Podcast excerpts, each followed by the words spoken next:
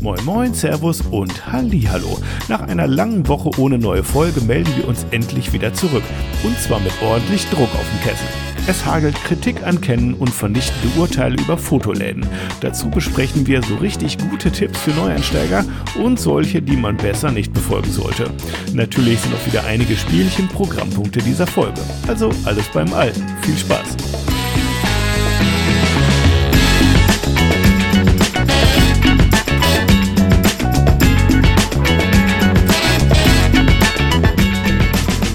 Moin Moin, schönen guten Abend zusammen. Willkommen zurück aus der Pause. Martin, kleine Info an dich. Hallo erstmal. Du kannst jetzt das Bildschirmteilen wieder beenden. Ähm, wir haben etwas Soundprobleme gehabt auf Martins Seite. Martin ist ja ITler, aber er hat seinen Sound nicht im Griff gehabt. Da habe ich kurz als technischer Support mal Unterstützung geleistet und nun läuft's wieder. Und ihr müsstet jetzt Martins Stimme in einem glasklaren, engelsähnlichen äh, Audio-Look hören. Martin, hallo. Hallo Fabian. Ja. Ähm, ah, guck. Mm, mm, ah, oh. Gleich ein ganz anderes Hörerlebnis ja, hier. Ja? Ähm, ja, also ich muss mich entschuldigen, so wie es aussieht, ähm, war ich unfähig, meinen PC zu bedienen und ähm, deswegen auch im Nachgang eine kleine Entschuldigung für die letzte Folge, wo der Klang nicht ganz so gut war oder vielleicht sogar schon die letzten zwei. Ich weiß es gar nicht. Wir haben herausgefunden, woran es lag. Ich war schuld. Vielleicht sogar auch schon die letzten drei. Immerhin war es inhalt, auf inhaltlicher Ebene exzellente Qualität, von daher haben wir hoffentlich noch keine Hörer verloren. Aber spätestens jetzt stimmt auch die Audioqualität wieder und damit begrüßen wir euch zurück aus unserer kleinen Kurzpause. Zwei Wochen? Nee, ich war zwei eine, Wochen nicht da. Eine Woche, äh, eine ja, Woche haben wir jetzt ohne Folge. Ich hoffe, ihr draußen habt es irgendwie ein bisschen überlebt. So. Genau, eine Woche. Ja, und wenn eine, nicht. Eine ja. Woche ohne Folge. ähm, ich glaube, ja, ich glaube, sie haben es alle überlebt. Sie haben es, glaube ich, alle überstanden. Von daher, äh, ja. Ah, jetzt habe ich übrigens auch, finde ich, finde ich toll, ne? jetzt habe ich auch so ein, so ein Rauschen auf der Spur, wenn nur du redest und ich nicht. Das hatte ich vorher die ganze Zeit mhm. nicht und das war eine glatte Ding und ich habe mir schon gedacht, wo ist denn das Rauschen im Hintergrund? Und ja, jetzt guck. ist es plötzlich wieder da. Donnerwetter. Ja, weißt Bescheid. Ja, ja, ja. Halleluja. Ja, ihr Lieben, also es, ist, es lohnt sich immer hier und da noch mal ein bisschen zu recherchieren, zehn Minuten zu investieren in gute Qualität. Martin, wir müssen noch ein, zwei Sachen, äh, ich muss natürlich fragen, was ist bei dir passiert? Was, was ist geschehen die letzten zwei Wochen?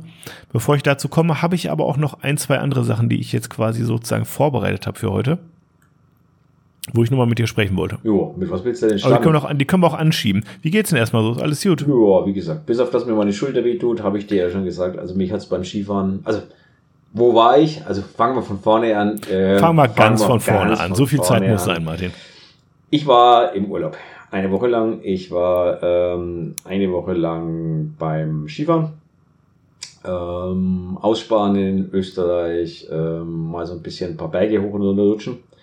Leider war der Schnee nicht ganz so, wie wir uns das äh, erhofft hatten. Aber ähm, also es war ein bisschen sulzig und ein bisschen nass und ein bisschen, naja, es war halt so mhm. warm einfach und zu wenig Schnee da. Man ja. konnte fahren, aber es war jetzt nicht so das richtige Highlight, macht aber nichts. Wir haben ein bisschen Wellness daraus gemacht und uns einfach ein bisschen gut gehen lassen. Mhm. Und mhm. ja, da war ich jetzt, da waren wir, also sechs Tage waren wir und fünf Tage waren wir dort. Mhm. Und ja, und jetzt am Wochenende habe ich mal wieder zwei Shootings gehabt. Das ist ja schon fast eine Seltenheitswert. Also wirklich Samstag ein Shooting und Sonntag ein Shooting. Wahnsinn. Ja, Wahnsinn. Ich weiß gar nicht, wann ich das das letzte Mal gehabt habe. Das ist schon ewig her, glaube ich. ähm, ja, und ansonsten gibt es eigentlich gar nicht so viel zu erzählen, außer dass ich natürlich fremdgegangen bin. Ähm, ja, das habe ich gehört. Ja, hast du es dir angehört oder hast du es nur gehört? Nee, ich habe es mir auch angehört. Oh, okay. Ja, ja. Nee, aber ist ja, ist ja super. Man muss ja irgendwie auch hier und da mal irgendwie, das sind ja so Gelegenheiten, wo man dann irgendwie auch mal andere Stimmen hier nochmal zu Wort kommen lassen kann, die nochmal ganz andere Perspektive haben. Es geht ja nicht um einen Ersatz, sondern nur um ein, eine Vertretung einfach mal, ne? Oder nicht mal Vertretung, sondern einfach um Auswechselspieler sozusagen. Genau. Ne? So, muss, so muss man das sehen. Genau. Und genau. Äh, ja, das hat auch Sinn gemacht und es hat auch Spaß gemacht, mal jemand, mal eine weibliche Stimme hier äh, mhm. zu hören ähm, und mal eine andere Meinung einzufangen. Von daher war das alles gut. Und du hast ja auch schon häufig äh, über Shootings äh, und über Diana erzählt und von daher ist es ja dann auch nett, wenn man dann doch irgendwann nach all den Folgen, nach all den Jahren sozusagen und Monaten und dann doch vielleicht auch noch mal irgendwie sie selber zu Wort kommen lässt, nachdem schon viel über sie geredet wurde, ist doch auch ganz nett irgendwie. So schließt sich genau, dann doch auch ein Kreis, das, ne? Genau, das sehe ich auch so. Deswegen, ja, denke ich, das passt schon so, wie es ist. Und ich glaube, also ich, es, es kamen auch viele, viele Leute danach auf mich zu und haben gesagt, war eine gute Folge, war eine schöne Folge. Schön. Von daher hat's ganz gut gepasst, denke ich. Wunderbar. Ja, und was war bei dir Ja, los? und jetzt bin ich auch wieder zurück. Ja. Du, ich war ja auf der Biathlon-WM in Oberhof. ah, ach, dann, Ich bin jetzt ja nicht so die Megasportskanone, also zumindest nicht, äh, da- dass ich jetzt du, bist irgendwie nicht, so. du bist nicht mitgelaufen. Nee, Ja. nee, nee. Und es ist eigentlich auch nicht so, dass ich jetzt mir super viel Sport im Fernsehen angucke oder Mhm. sowas, also eigentlich gar nicht. Aber ich bin so ein bisschen jetzt durch meine Verlobte drangekommen und es war ganz cool. Ich habe ihr das ähm, sozusagen als, als Geburtstagsgeschenk geschenkt, dass wir da mal hinfahren irgendwie und das mal live angucken irgendwie. Und das war ein spannendes Erlebnis. Blöd war, das war ein bisschen so ein Magen-Darm-Virus, was irgendwie gut haben. So, so ist das halt mit Urlauben, ne? Ja, das, scheiße. äh, Ja, Nichtsdestotrotz, wir haben dann auch ein bisschen versucht, das Beste draus zu machen, ein bisschen Wellness und sowas. Und äh, ja, sind natürlich jetzt auch mega irgendwie in den ganzen Hochzeitsvorbereitungen drin und so. Von daher, ich habe sehr, sehr, sehr, sehr, sehr, sehr, sehr ausgefüllte Tage im Moment, aber bin guter Dinge und freue mich auf eine neue Folge Kontrastraum Licht und Schatten der People-Fotografie, damit wir das jetzt der Folge halber auch nochmal gesagt haben. jo. Genau. Ja. Deswegen sitzen wir ja, deswegen sitzen wir ja da. Es ist Montagabend und jetzt geht halt der normale, also was ist der normale, der normale Wahnsinn weiter. Ja. So, so wird's Martin, ich habe ich hab ein Urlaubsmitbringsel mitgebracht und ich habe es dir auch schon mal gezeigt. Hast du? Trotzdem habe ich gedacht, wir müssen noch mal ganz kurz drüber, uns drüber unterhalten. Ich schicke es mal im Kontrastraum-Chat zu. Mhm. Es ist ein Bild von einem. Erinnerst du dich an das Bild? Nee, habe ich dir das überhaupt schon geschickt? Nee, ne? Nee, das hattest du mir noch nicht geschickt. Nee. Oder Martin, hattest du das, das, hattest ich, du das gepostet? Oder? Nee. ich hatte es mal in der Story, Ja, ja. Das ist ein, ein Foto von einem Fotoladen Ah, erschreckender Fotoladen. Ja, okay. in der Nähe von dem, dem Ort, wo ich war. Es ist ein Foto quasi von dem Schaufenster, von der Schaufensterauslage. Und ihr wisst ja, wie das ist bei Fotoläden. Da, die, die, die stellen ihre besten Fotos da aus. Ja. So, und Martin, auf einer Skala von 1 bis 10, welche Güteklasse würdest du dieser, diesen Fotos, die du da siehst, zuschreiben? Was, Minus- was minus siehst du da? Kannst du das, kannst du das so ein bisschen beschreiben? In welche Art von Foto, wie würdest du, was, was siehst du auf den Fotos? Was Also auf der Skala von 1 bis 10 ist es eine Minus 1. Okay. Ähm, was sehe ich? Ich sehe Kinderbilder, ähm, also der überwiegende Teil sind Kinderbilder, die sowas von schrecklich kitschig sind. Also, die einfach nur, ich weiß nicht, die schauen aus wie aus den 50er, 60er Jahren geklaut. Ich sehe Mhm. Bilder, die ähm, mies, also richtig mies bearbeitet sind. Also die Freistellung besteht daraus, dass das äh, Model oder die Kinder oder die Familie mit einem schwarzen Pinsel außenrum gemalt wurde. So schaut's aus für mich. Einfach den weißen, vor dem weißen Hintergrund Ja, fotografieren. äh, genau. Dann einmal mit einem Paintbrush genau, und Photoshop Paintbrush einmal schwarze drumherum Rahmen außenrum gemalt. ähm, ich sehe Color Keys, also das schon alleine. Mhm. Ich sehe nicht nur ein Nicht Color. Key, sondern ich sehe ein, zwei Color Keys. Oder gibt es noch eins? Nee, zwei Mhm. Color Keys. Mhm. Also es gibt wirklich auf, diesem, auf dieser ganzen Seite, glaube ich, nur ein einziges Bild und das ist dieses Schwarz-Weiß-Porträt in der Mitte, wo ich sage, okay, das könnte ich gerade noch durchgehen lassen und auch das ist Schlei. Ja. Das, Ja. Ich kann mich nicht entscheiden, ob ich das Wort Scheiße oder schlecht nennen sollte. Ich nenne es mal Schleise. Keine Ahnung. Aber es ist einfach nur schlecht. Also das ist, wenn da, also wenn ich als Fotograf das in meiner Auslage habe, muss ich ganz ehrlich sagen, brauche ich mich nicht wundern, wenn ich pleite gehe. So. Ich glaube aber, diesen Foto Fotoladen gibt schon viel, viel länger, als uns lieb ist. Wie das mit so vielen Fotoläden immer ist, Martin. Ne? Und Also das ist wirklich was. Ich habe das ich hab das in der erschreckend. Instagram-Story gepostet und vielleicht, wie vielleicht kriegen wir es ja irgendwie nochmal in den Instagram-Post mit rein oder sowas, als Karussellding dass ihr da mal auf unserem Instagram-Profil könnt ihr vielleicht mal schauen, in dem Post hier zu der Folge könnt ihr mal nach rechts swipen, euch das Bild nochmal anschauen. Oder, oder ist da, vielleicht hat er in seiner Auslage einen Text und so, und das so mache ich jetzt nicht oder irgendwie sowas in der nee, Richtung. Nee, nee, nee, nee, nee, nee, nee, nee, also nee, nee. Ist ja, das Leider ist ja nicht, so nee. erschreckend schlecht, wenn man ehrlich ist. Nee, genau, aber Martin, wow. es ist exemplarisch für ganz, ganz viele Fotoläden in Deutschland. Ich habe auch, ähm, ich habe es in der Story gepostet und ich habe ganz, ganz viele Rückmeldungen dazu gekriegt. Natürlich belustigte äh, Reaktionen ja. darauf, aber eben auch ja, scheiße, das ist leider echt Standard. Und warum ist das eigentlich so? Und eine Person hat mir geschrieben, naja, das sind die ganz häufig die, die Fotografen, die das so in so einer Art Ausbildung gelernt haben. Nee, Ne? also der hat keine Ausbildung. also nein, Entschuldigung, das, also nein, also da muss ich selbst die ausgebildeten Und Fotografen in Schutz nehmen. Nein.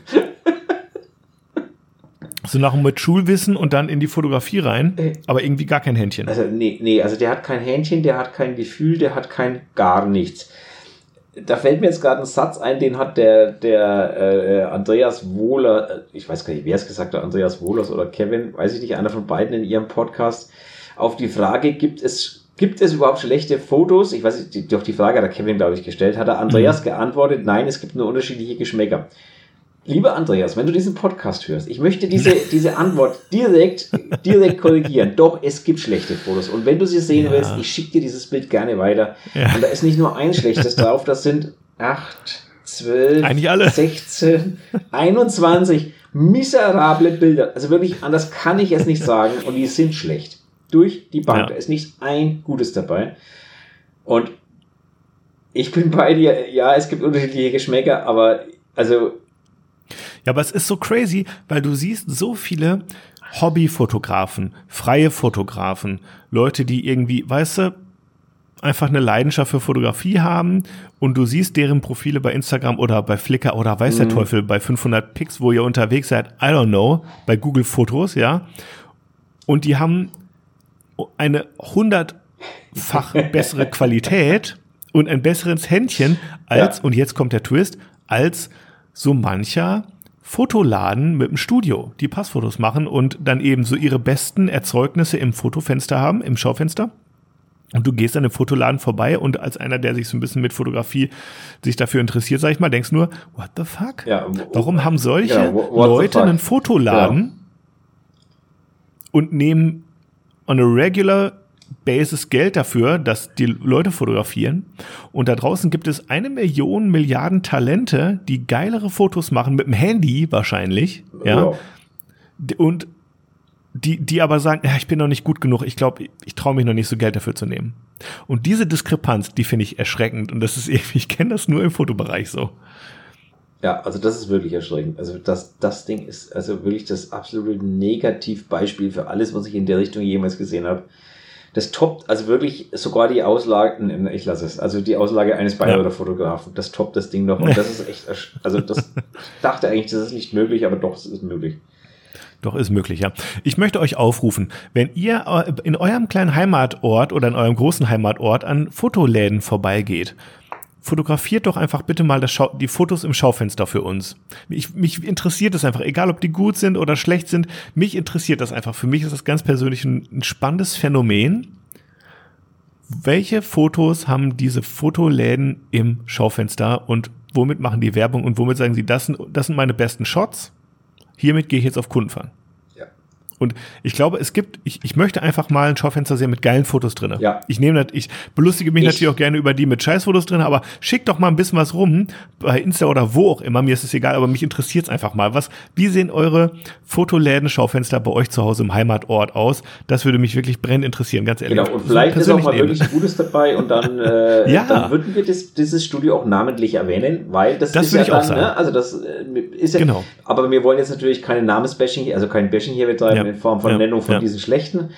Aber Nein, wenn natürlich ein Gutes dabei ist, dann werden wir das natürlich auch lobend hervorheben. Gar hey, keine I don't Frage. know. Vielleicht sind das halt auch wirklich einfach Händler, die sagen, wir verkaufen Kameras und Objektive und Kamerataschen und ja, die kennen sich damit aber, super crazy gut aber aus, ehrlich, aber die können selber halt nicht gut fotografieren. Fabian, jetzt mal ehrlich.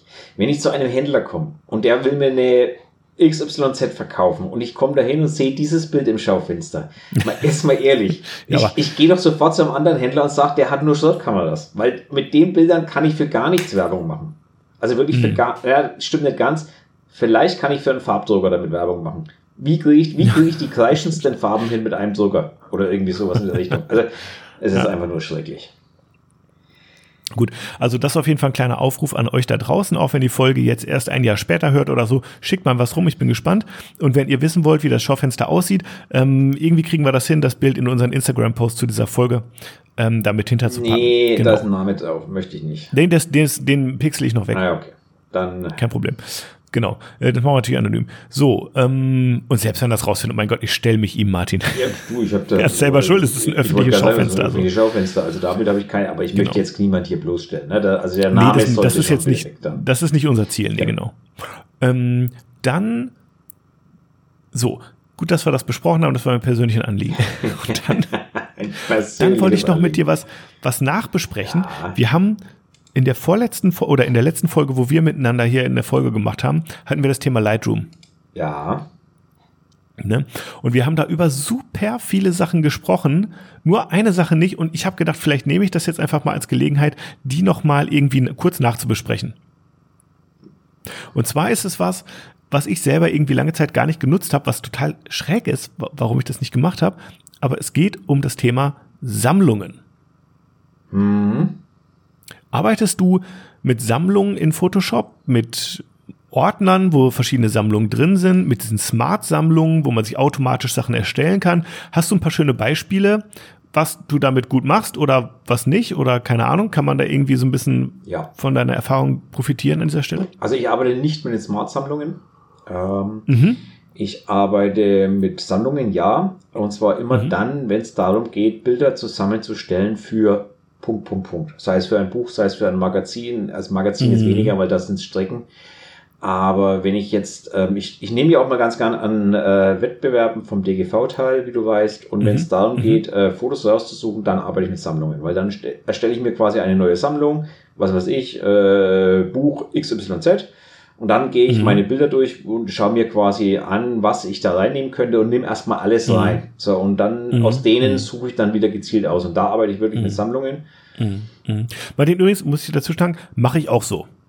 Ne? Ja. Also wenn ich irgendwie, insbesondere wenn ich so Serien habe, oder sowas, ne?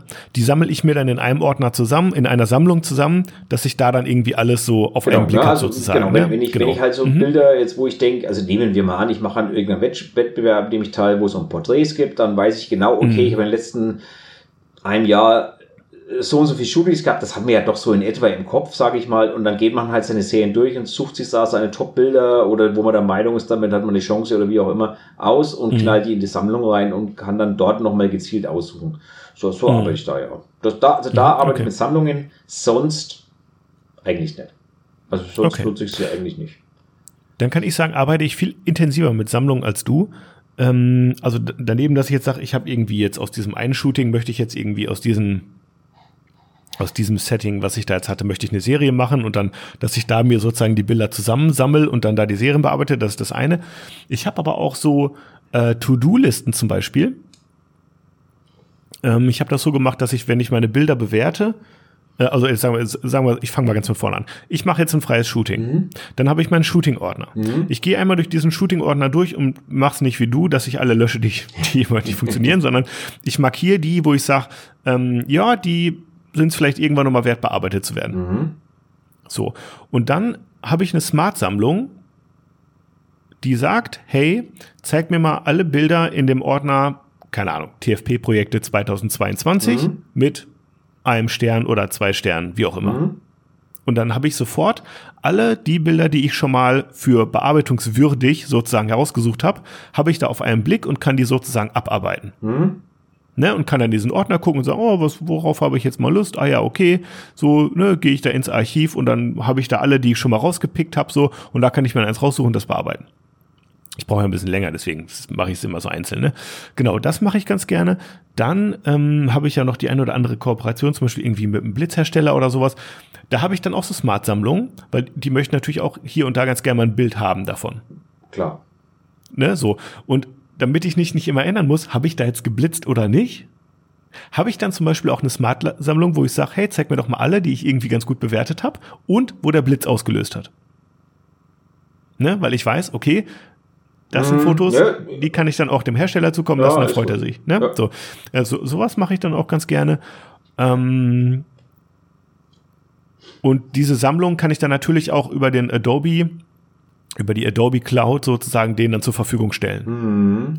Ne, synchronisieren sozusagen über die Cloud und sagen, hier ist der, der Link zu eurer Galerie, hier findet ihr immer alle Fotos, die ich mit eurem Produkt gemacht habe, so ungefähr. Ne? Das geht dann relativ automatisch.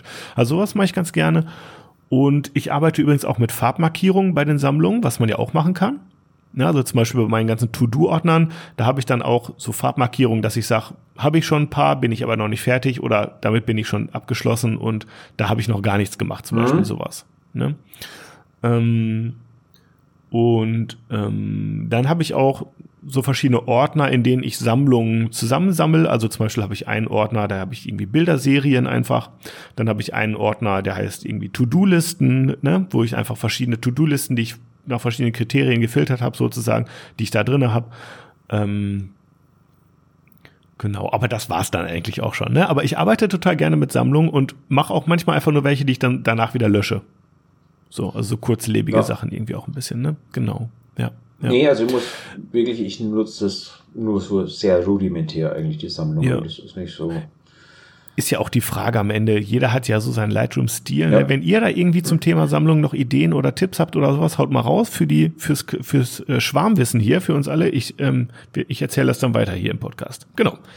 Das wollte ich irgendwie noch nachbesprechen, weil ich das Gefühl hatte, es ist irgendwie so eine geile Funktion von Lightroom, ähm, dass man eben nicht nur mit den Ordnern arbeiten muss, das könnte man ja auch in Windows oder im Adobe Bridge machen oder so, sondern dass man eben auch noch Sammlungen hat. Das fand ich irgendwie so wichtig. Ich habe gedacht, das haben wir irgendwie ein bisschen vergessen. Ja, Nö, also was, was ich ähm, jetzt beim Bearbeiten, also ich habe am Samstag ein Shooting, nee, am Sonntag ein Shooting gehabt vor weißem Hintergrund, also geblitzdingst vor weißem Hintergrund. Mhm. Und was ich festgestellt habe, ich habe mal so zwei, drei Bilder bis jetzt daraus ähm, noch nicht richtig bearbeitet, aber mal so eine kleine Story gemacht. Und mhm. was ich echt sagen muss, was mittlerweile richtig gut funktioniert, ist in Lightroom diese automatische Freistellung. Ähm, mhm. Also diese Hintergrundfreistellung in Lightroom. Mhm. Ähm, mhm weil ich habe natürlich wieder Fußtapsen etc. auf dem weißen Hintergrund gehabt und die ja. wollte ich mir einfach jetzt auf ganz schnelle Art und Weise für die Story halt raus, äh, ne, ja, rausnehmen. Einfach auf Knopf gedrückt, freistellen oder, oder Hintergrund auswählen und dann halt die Helligkeit hoch, beziehungsweise die Tiefen rausgenommen und dann nochmal die Fußspuren genau, weg. Genau. Ähm, und das funktioniert mittlerweile echt richtig, richtig gut. Also muss ich wirklich mhm. sagen, da hat äh, Adobe mittlerweile richtig aufgeholt, was das angeht. Also das ist richtig. Aber man richtig muss, gut also ich bin ganz deiner Meinung, auch die Gesichtserkennung auch. Ich habe auch so ein paar adaptive ja, Masken, haben wir, haben wir auch schon drüber mhm. gesprochen. Ähm, das funktioniert richtig gut. Allerdings muss ich sagen, Lightroom ist, wenn man die benutzt, wird noch langsamer. Ja, das stimmt. Also das ist mir auch. In der Bearbeitung, ja. also das ist halt wirklich was, wo ich sage, ist cool, ist smart, funktioniert auch so, wie es soll. Allerdings, Lightroom wird eh so nach dem Motto, verschiebst du drei Regler, dann wird schon langsam stockig, ja. Und wenn du dann halt noch mit Masken und dann noch mit den intelligenten Masken arbeitest, dann wird es irgendwann echt mir, gruselig. Wobei mir aber so, muss man, muss ich sagen. ist, auch wenn du gar nichts machst drin, Lightroom ist wieder langsamer geworden, gefühlt. Ja, ich stimme dir zu. Also es war schon mal schneller und jetzt ist Auf es in den letzten Wochen, also letzten Wochen, vielleicht ein, zwei Monate gefühlt wieder langsamer geworden mit den letzten ja, ein, zwei ich bin Updates. Ganz bei dir. Ja, ich bin bei dir. Und das ist spürbar. Mhm. Also das ist nicht, nicht, mhm. nicht nur eingebildet, sondern das ist wirklich spürbar langsamer. Nee, wo ich auch denke, Alter, ich kann jetzt hier nicht weiterarbeiten. Ich, ich mache jetzt das, was ich in Lightroom ja. gemacht habe, jetzt auf einmal wieder in Photoshop, in Camera Raw ja. oder so, weil es nicht zum Aushalten. Also das ist teilweise wirklich erschreckend. Gott, da muss ich auch sagen, das äh, ja. stinkt mir mittlerweile schon ein bisschen, dass, die, dass sie das nicht in den Griff bekommen. Ne? Und dann kommen wir wieder zu unseren äh, Lightroom-Alternativen. Könnt ihr hören, in der vorletzten Folge haben wir euch beide genannt. Viel Spaß damit. Das stimmt. Wenn ich nicht so faul wäre und wenn, wenn ich nicht davon überzeugt wäre, dass halt die Verbindung von dem, was Lightroom bietet, nämlich äh, die Verwaltung und die Bearbeitung, mhm. dass diese Verbindung einfach besser ist wie bei allen anderen, meiner Meinung nach, mhm. Mhm. Ähm, dann äh, würde ich da mich mal bewegen, aber ich bin halt einfach so ein fauler, eingefahrener Hund. So. Ja.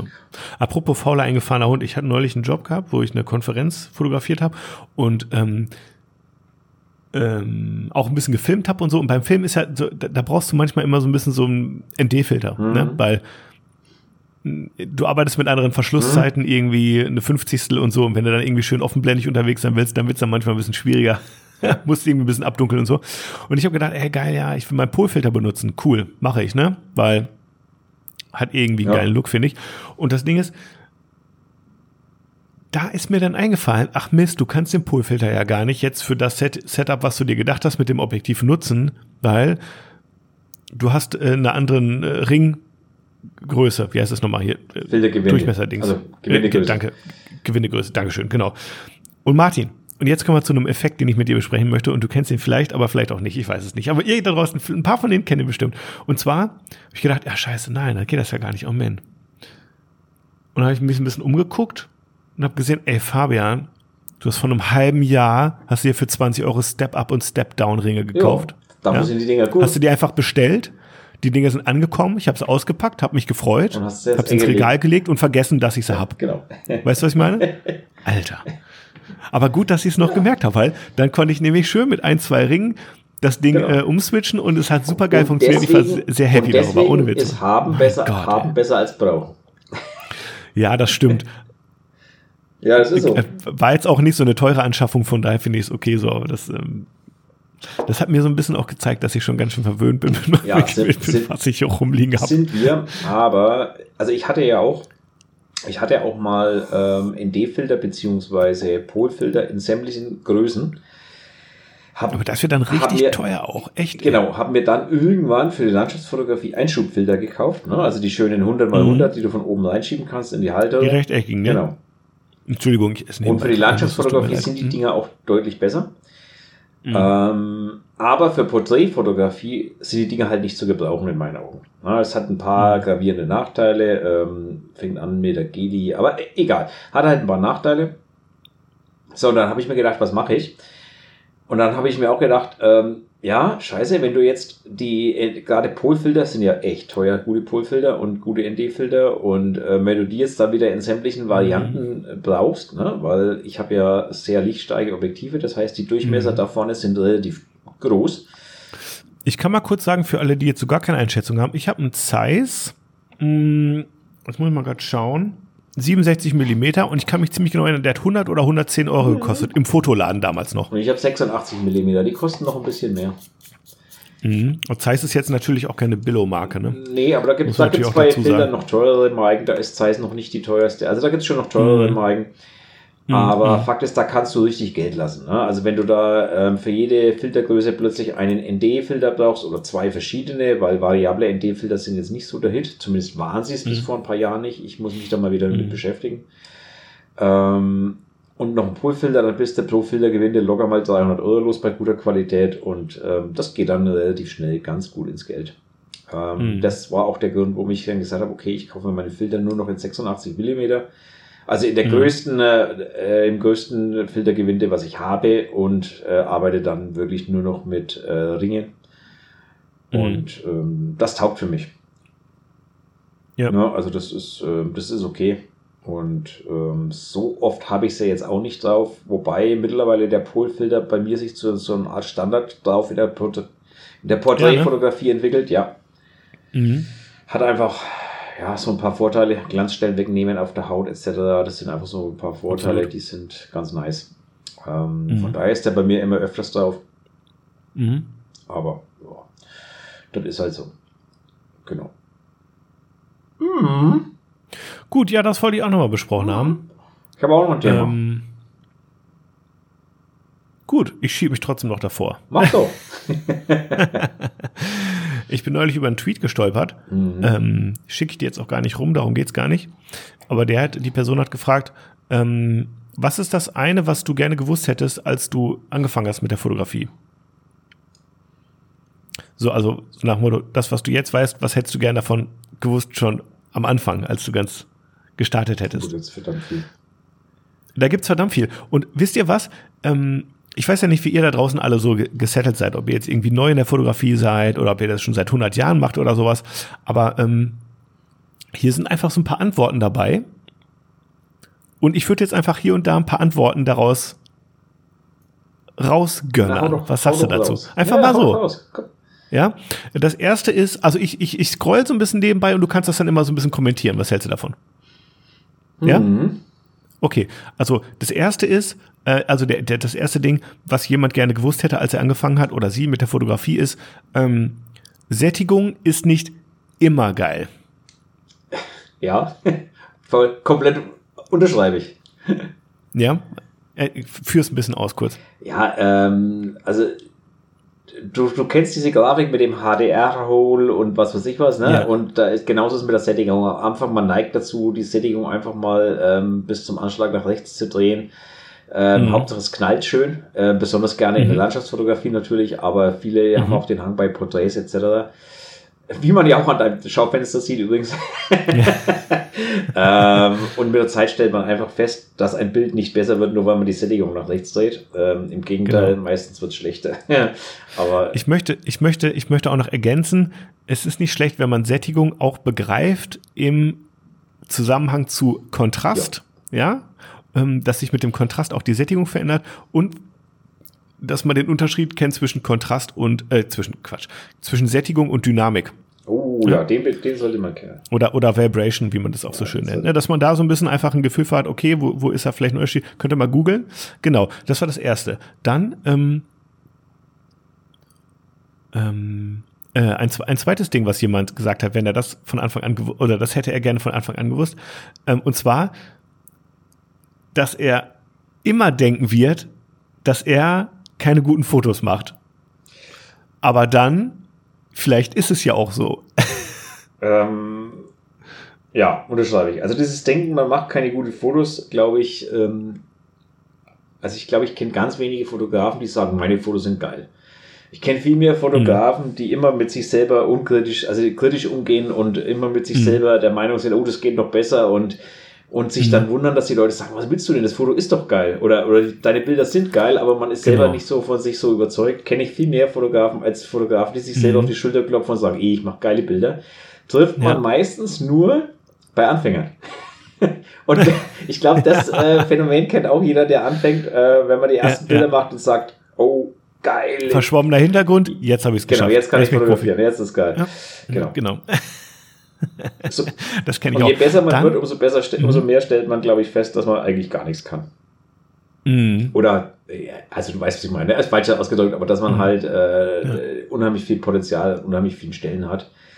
Oder ja. dass man sich immer weiter verändert, wobei diese Veränderung nicht unbedingt gleichzusetzen ist mit besser. Das muss man natürlich auch immer sehen. Äh, ja, das ist so, ne? Also ich meine, ich kenne das ja zum Beispiel. Im Stil oder ne, also, in, in, der Arbeitsweise. Das ist nicht genau, unbedingt eine genau. Verbesserung, genau. das ist eine Veränderung. Ja, klar, genau. Also nehmt mal zum Beispiel, ich mache immer gerne das Beispiel, nehmt mal doch mal Musiker zum Beispiel. Ne? Ihr lernt die kennen mit, mit ihrem ersten Album oder sowas, ne? Und ihr sagt, boah, das ist so geil, das feiere ich und das ja. hört, das Album hört ihr die nächsten 30 Jahre eures Lebens. Und dann machen die ein zweites und ein drittes und ein viertes und dazwischen liegen immer so fünf Jahre und ihr merkt, irgendwie hat sich die Musik verändert. Ja, warum? Weil sich der Mensch auch verändert. Und weil du ja auch als Künstler, egal was du machst, du hast ja keinen Bock, immer und immer und immer und immer wieder dasselbe zu machen. Du entwickelst dich weiter als Mensch und als Künstler und du möchtest dich nicht immer nur reproduzieren genau. und nicht immer nur dasselbe wieder und wieder und wiederholen, sondern du möchtest ja auch irgendwie selber die nächsten Next Level irgendwie machen. Also müssen wir ein bisschen was Neues probieren, ein bisschen was Anspruchsvolleres ja, genau. oder keine, oder einfach mal ein bisschen was anderes, einfach mal rechts und links mal eine Exkursion machen und sowas, ne? Und das ist mit der Fotografie ja auch so. Genau, aber ich, ich, ich äh, schweife ab. Dann sagt noch einer, dass es nicht, also genau, ähm, dass es nicht nur Spaß macht, mit Licht zu arbeiten, sondern auch mit Schatten. Unterschreibe. Unterschreibe ich sofort. Äh, mhm. Das ist, ähm, äh, wie soll ich sagen, ähm, dass Sascha, also unser äh, geschätzter Freund Sascha Berlinger, hat letztens eine Aussage getätigt, da haben wir uns über Gobos unterhalten. Mhm. Und wir waren uns einig ähm, darin, dass der Nachteil von Gobus ist, sie machen Licht, mhm. aber sie machen keinen Schatten. Das haben wir auch schon im Podcast hier besprochen, genau besprochen? dieses Phänomen. Und, und so, so nach Motto, du benutzt ein Gobo, ja, wo du was vor den Scheinwerfer packst und dann aber auf der anderen Seite kannst du auch Sachen zwischen Scheinwerfer und X halten und damit einen Schatten genau. werfen. Also nicht das Licht durch ein äh, durch eine, durch eine Form pressen, sondern eben einen Schatten werfen auf etwas, was eh belichtet ist. Ja. Es ist irgendwie. Es ist ein Unterschied, genau. Es ist einfach ein Unterschied und du, du musst anders Beides schwarz-weiß, Licht und Schatten, aber es ist irgendwie eine andere, ein anderes Ergebnis. Genau. Ja. Und im Endeffekt, ähm, also gerade in meiner Fotografie auch Schatten machen das Bild und nicht Licht, wenn man ehrlich ist. Mhm. Ja, ähm, mhm. Licht spielt eine also große Das, was verhüllt ist, regt die Fantasie an bei dir jetzt in diesem Fall und sowas, ne? Ja, nicht auch, das, was man auch zeigt, die Schatten sozusagen. geben die Kontur. Also die, die mhm. nicht, nur, nicht nur durchs Verhüllen, sondern auch mhm. dadurch, dass du mhm. arbeitest erst Konturen dadurch heraus. Du ja, arbeitest, ja, ja, äh, du, du, also sind wir mal wieder zum Beispiel beim Rembrandtlicht. Ne? Das Rembrandtlicht mhm. lebt vom Schatten und nicht vom Licht. Ähm, mhm. Und ähm, auch wenn es Rembrandtlicht heißt und nicht Rembrandt-Schatten, aber Ja. Weißt du, was ich meine? Also es ist äh, ja ohne Licht kein Schatten. Äh, äh, äh ja, genau. Halt so, äh, ja. Kau, ja. Also auf jeden Fall unterschreib, komplett. Genau. Hm, okay, dann ähm, haben wir auch schon mal ganz kurz, ich weiß, unterschreibst du auch, ähm, dass man im kalten Wett Wetter extra Batterien mit dabei äh, haben sollte und diese am besten äh, irgendwie nah am Körper in der Jackentasche oder sowas, damit die sich nicht, weil bei kaltem Wetter man geht raus, denkt, jo, ich habe ja noch zwei Akkus, ne, und dann holst du aus dem Rucksack, stellst fest, ja, ist irgendwie auch nur noch ein Strich ja, drauf. Weil, ja, genau, unterschreibe ich sofort, genau. Jeder, der Landschaft fotografiert oder im Winter und oder auch mal Models im Winter fotografiert, der kennt dieses Phänomen. Ja, Ja. Äh, dann auch, ist auch was, was man einfach so unterschreiben würde, aber ich hätte es auch gerne am Anfang gewusst, weil das ist ein bisschen was, man hat ja gar keine Einschätzung. Ne? Du, äh, angenommen, ähm, erinnerst du dich noch an dein erstes Studio-Shooting oder sowas, ne? Wie ist so die Einschätzung? Wie viele Bilder muss ich machen, damit ich ein geiles hab? Ja. Ne? Und hier sagt jetzt einer, ähm, also ich hätte gerne am Anfang gewusst, dass es irgendwie 100 Fotos braucht, damit man ein ganz okayes hat. Weiß ich nicht. Kann, nee, das kann ich nicht, bisschen, nee, das kann ich nicht unterschreiben. Nee, also ich kann das unterschreiben auf jeden Fall. Nee. Ja, schneuze erstmal ja, richtig. Entschuldigung, ich muss mir ganz kurz. ja, ich habe ein bisschen Schnupfen schon seit ein paar Wochen. Ich krieg den nicht los, keine Ahnung. Ähm, nee, das kann ich nicht unterschreiben, weil ich hatte auch mal ein Shooting, da habe ich genau vier oder fünf Bilder gemacht und die waren alle vier oder fünf geil. Mhm. Ähm, aber das ist schon die Ausnahme. Ja, das ist die Ausnahme, aber ich kenne auch Leute, die machen ihre ganze, also wenn ich mal den Robin Disney-Camp zum Beispiel anschaue, ne, der macht seine ganzen Shootings, der, der kriegt kein, der hat keine tausend Bilder daraus. Der hat so ein Shooting, was weiß ich, keine Ahnung, 50, 100 Bilder oder irgendwie sowas. Ja, er macht ja auch, äh, zumindest wenn ich mich an das Fotobattle damals mit Vitali Brickmann erinnere, äh, wo ich ihn, glaube ich, das erste Mal gesehen habe, da hat er auf jeden Fall mit seiner Leica schön irgendwie ähm, mit manuellen Fokus und so, glaube ich, gearbeitet. Und da bist du natürlich auch langsamer, ne? Du bist langsamer, aber er arbeitet halt auch, ähm, wie, wie soll ich sagen, gezielter und zufälliger zugleich. Mhm. Ähm, zufälliger, weil er natürlich dem Model, das Model nicht posen lässt, wie ich es ja auch mache, aber ähm, gezielter, weil er natürlich eine, eine Idee im Kopf hat. Und wenn diese Idee dann umgesetzt ist, dann sind ihm Kleinigkeiten in dem Bild auch irgendwie wieder egal. Weißt du, was ich meine? Mhm. Und ähm, mhm.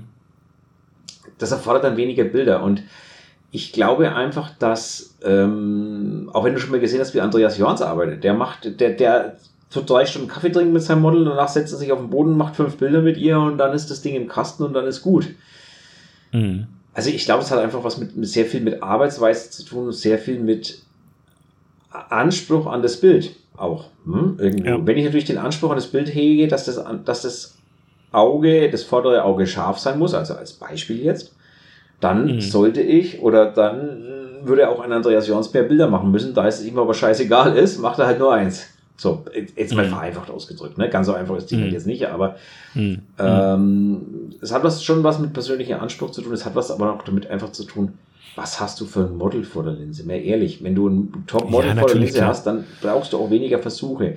Wenn du eine geile ja. Sonne, untergehende Sonne hast, orange und hast mehr und hast da ein Model im Hupf im Bikini, ist mir ehrlich, was willst du da falsch machen? Drück auf den scheiß mhm. Auslöser und äh, dann hast du dein mhm. Bild im Kasten und gut ist. Mhm.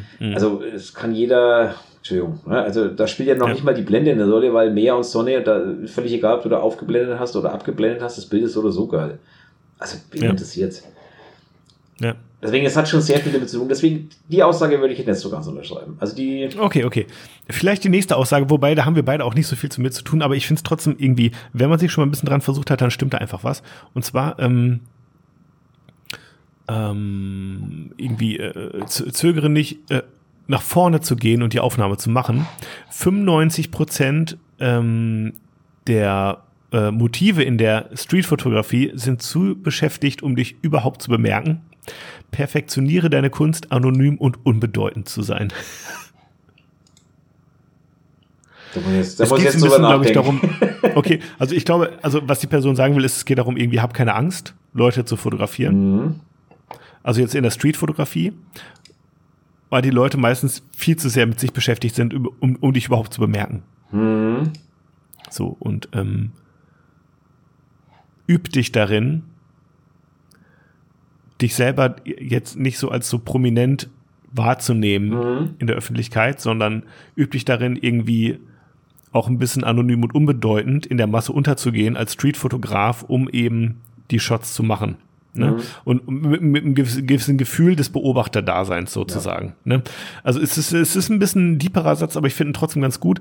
Mir ist es sehr schwer gefallen, am Anfang auf fremde Leute zuzugehen und die zu fotografieren. Also zum Beispiel bei meiner ersten Hochzeit ja. oder so, dann brauche ich schon einige Zeit, um mich zu trauen, bestimmte Personen zu fotografieren und so, ne? Wo ich nicht genau wusste, wie finden die das jetzt. Das oder oh, ich weiß, die finden das nicht gut, aber ich mache es halt trotzdem, weil die Braut sich wünscht, so ungefähr. Ne? Und da muss man so ein bisschen reinwachsen erst. Ne? Das braucht Übung. Und ähm, mhm. also es gibt Leute, die können das von, von Grund auf. Ähm, es gibt Leute, die können das nicht. Ich weiß aber auch, es gibt ähm, Street Workshops, wo der, der Workshop-Leiter die Leute sagt, so, und ihr sucht euch jetzt mal schnell vier Modelle. Und damit meint mhm. er eigentlich, geht zu den Leuten hin und fragt, ob er sie shooten dürft. Und zwar aus, ne, mit, mit irgendwie mit irgendeiner Ultraweitwinkel aus äh, 20 Zentimeter, weil das erfordert schon Mut, jemand zu fragen, darf ich dich fotografieren oder sich einfach 20 Zentimeter mhm. vor jemand zu stellen und auszulösen.